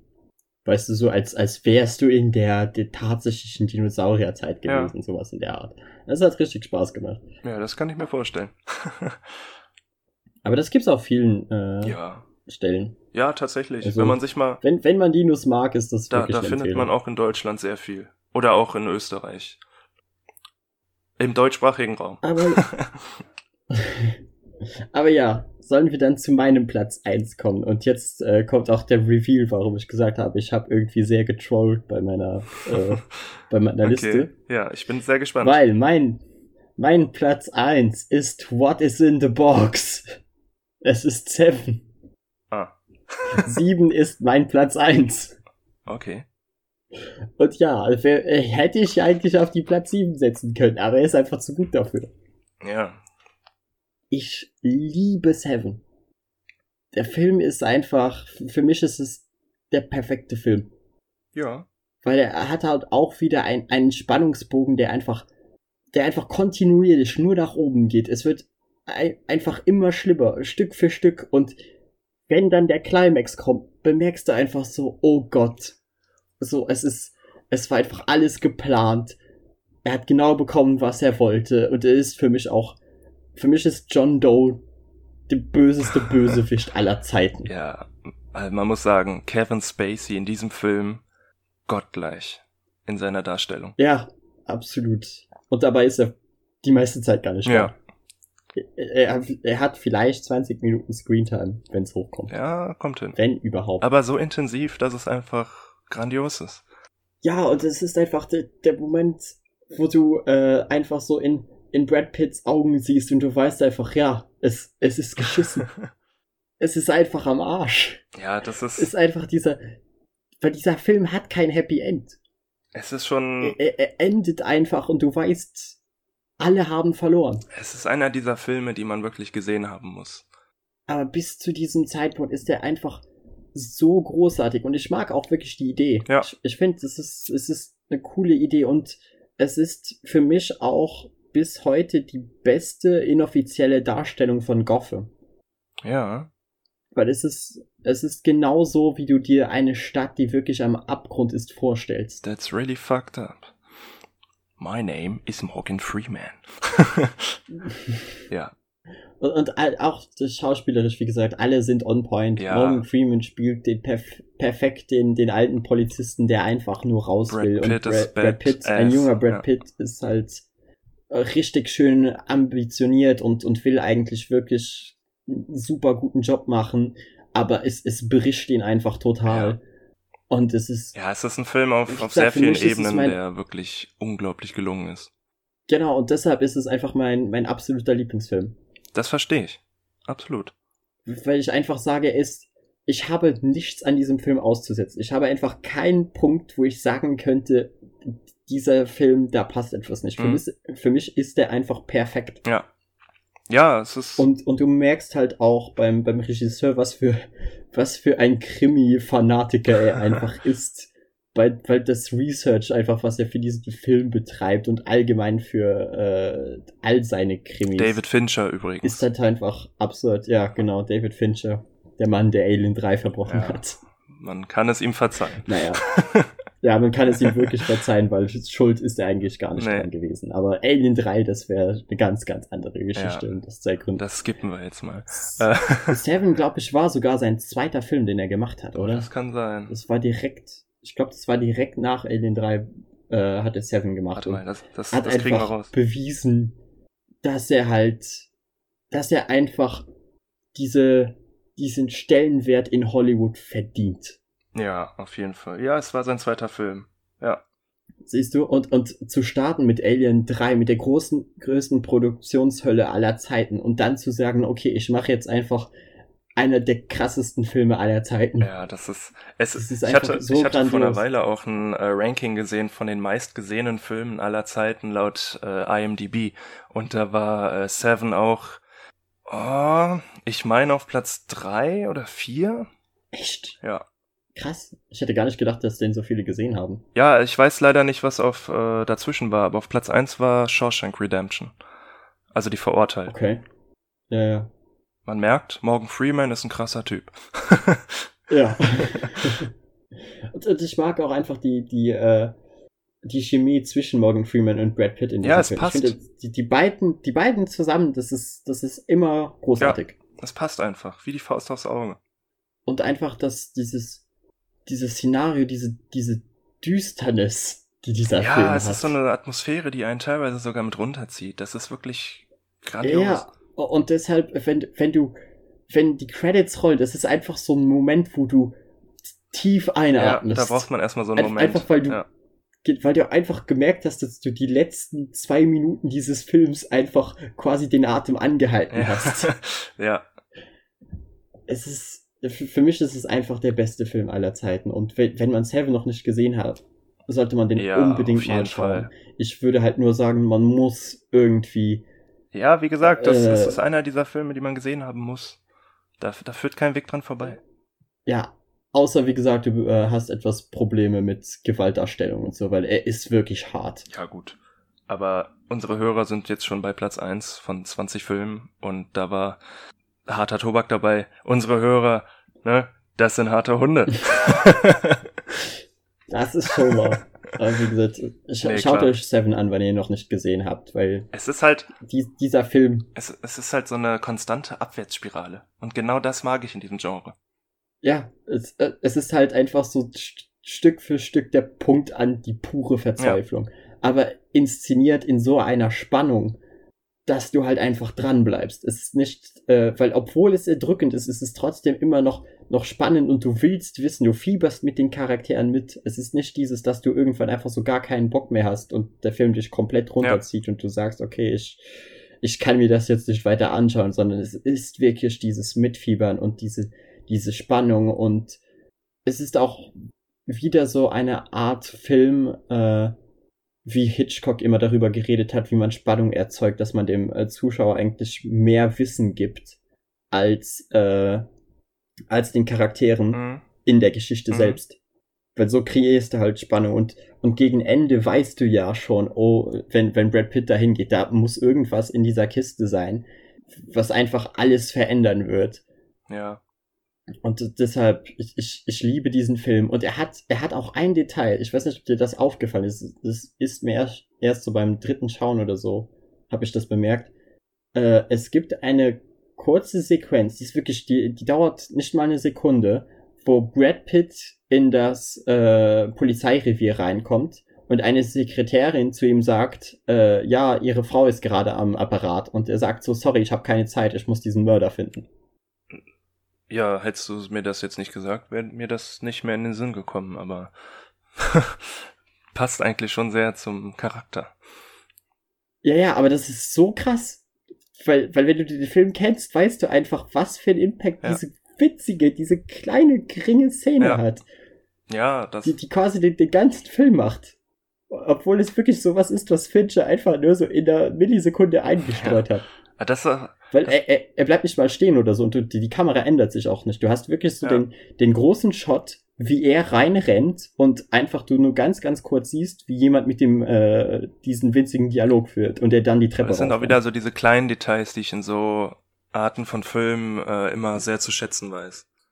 Das und es ist halt auch ein, ein Krimi, wo es total irrelevant ist, äh, herauszufinden, wer der Mörder ist. Ja. Weil, weil meistens hast du ja so diese Krimi-Filme, wo du dir erraten willst, okay, wer ist jetzt der Mörder? Aber das ist gar nicht, das ist gar nicht der Punkt dieses mhm. Films. Mhm. Dieser Film geht viel, viel weiter.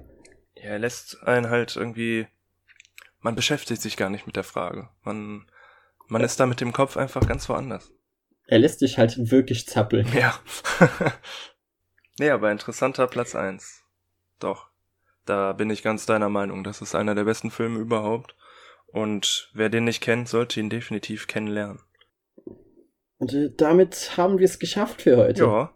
Es sind, sind fast drei Stunden geworden. Aber es war ein sehr, sehr schönes Gespräch mit ja, dir. Ja, das kann ich nur also zurückgeben. Ich mache das immer wieder gerne. Gleichfalls. Es immer ist, wieder gerne. Es ist immer wieder schön zu merken, wie, wie wir beide doch so diese Liebe für Filme teilen. Ja, die klassischen Cineasten hier, ne?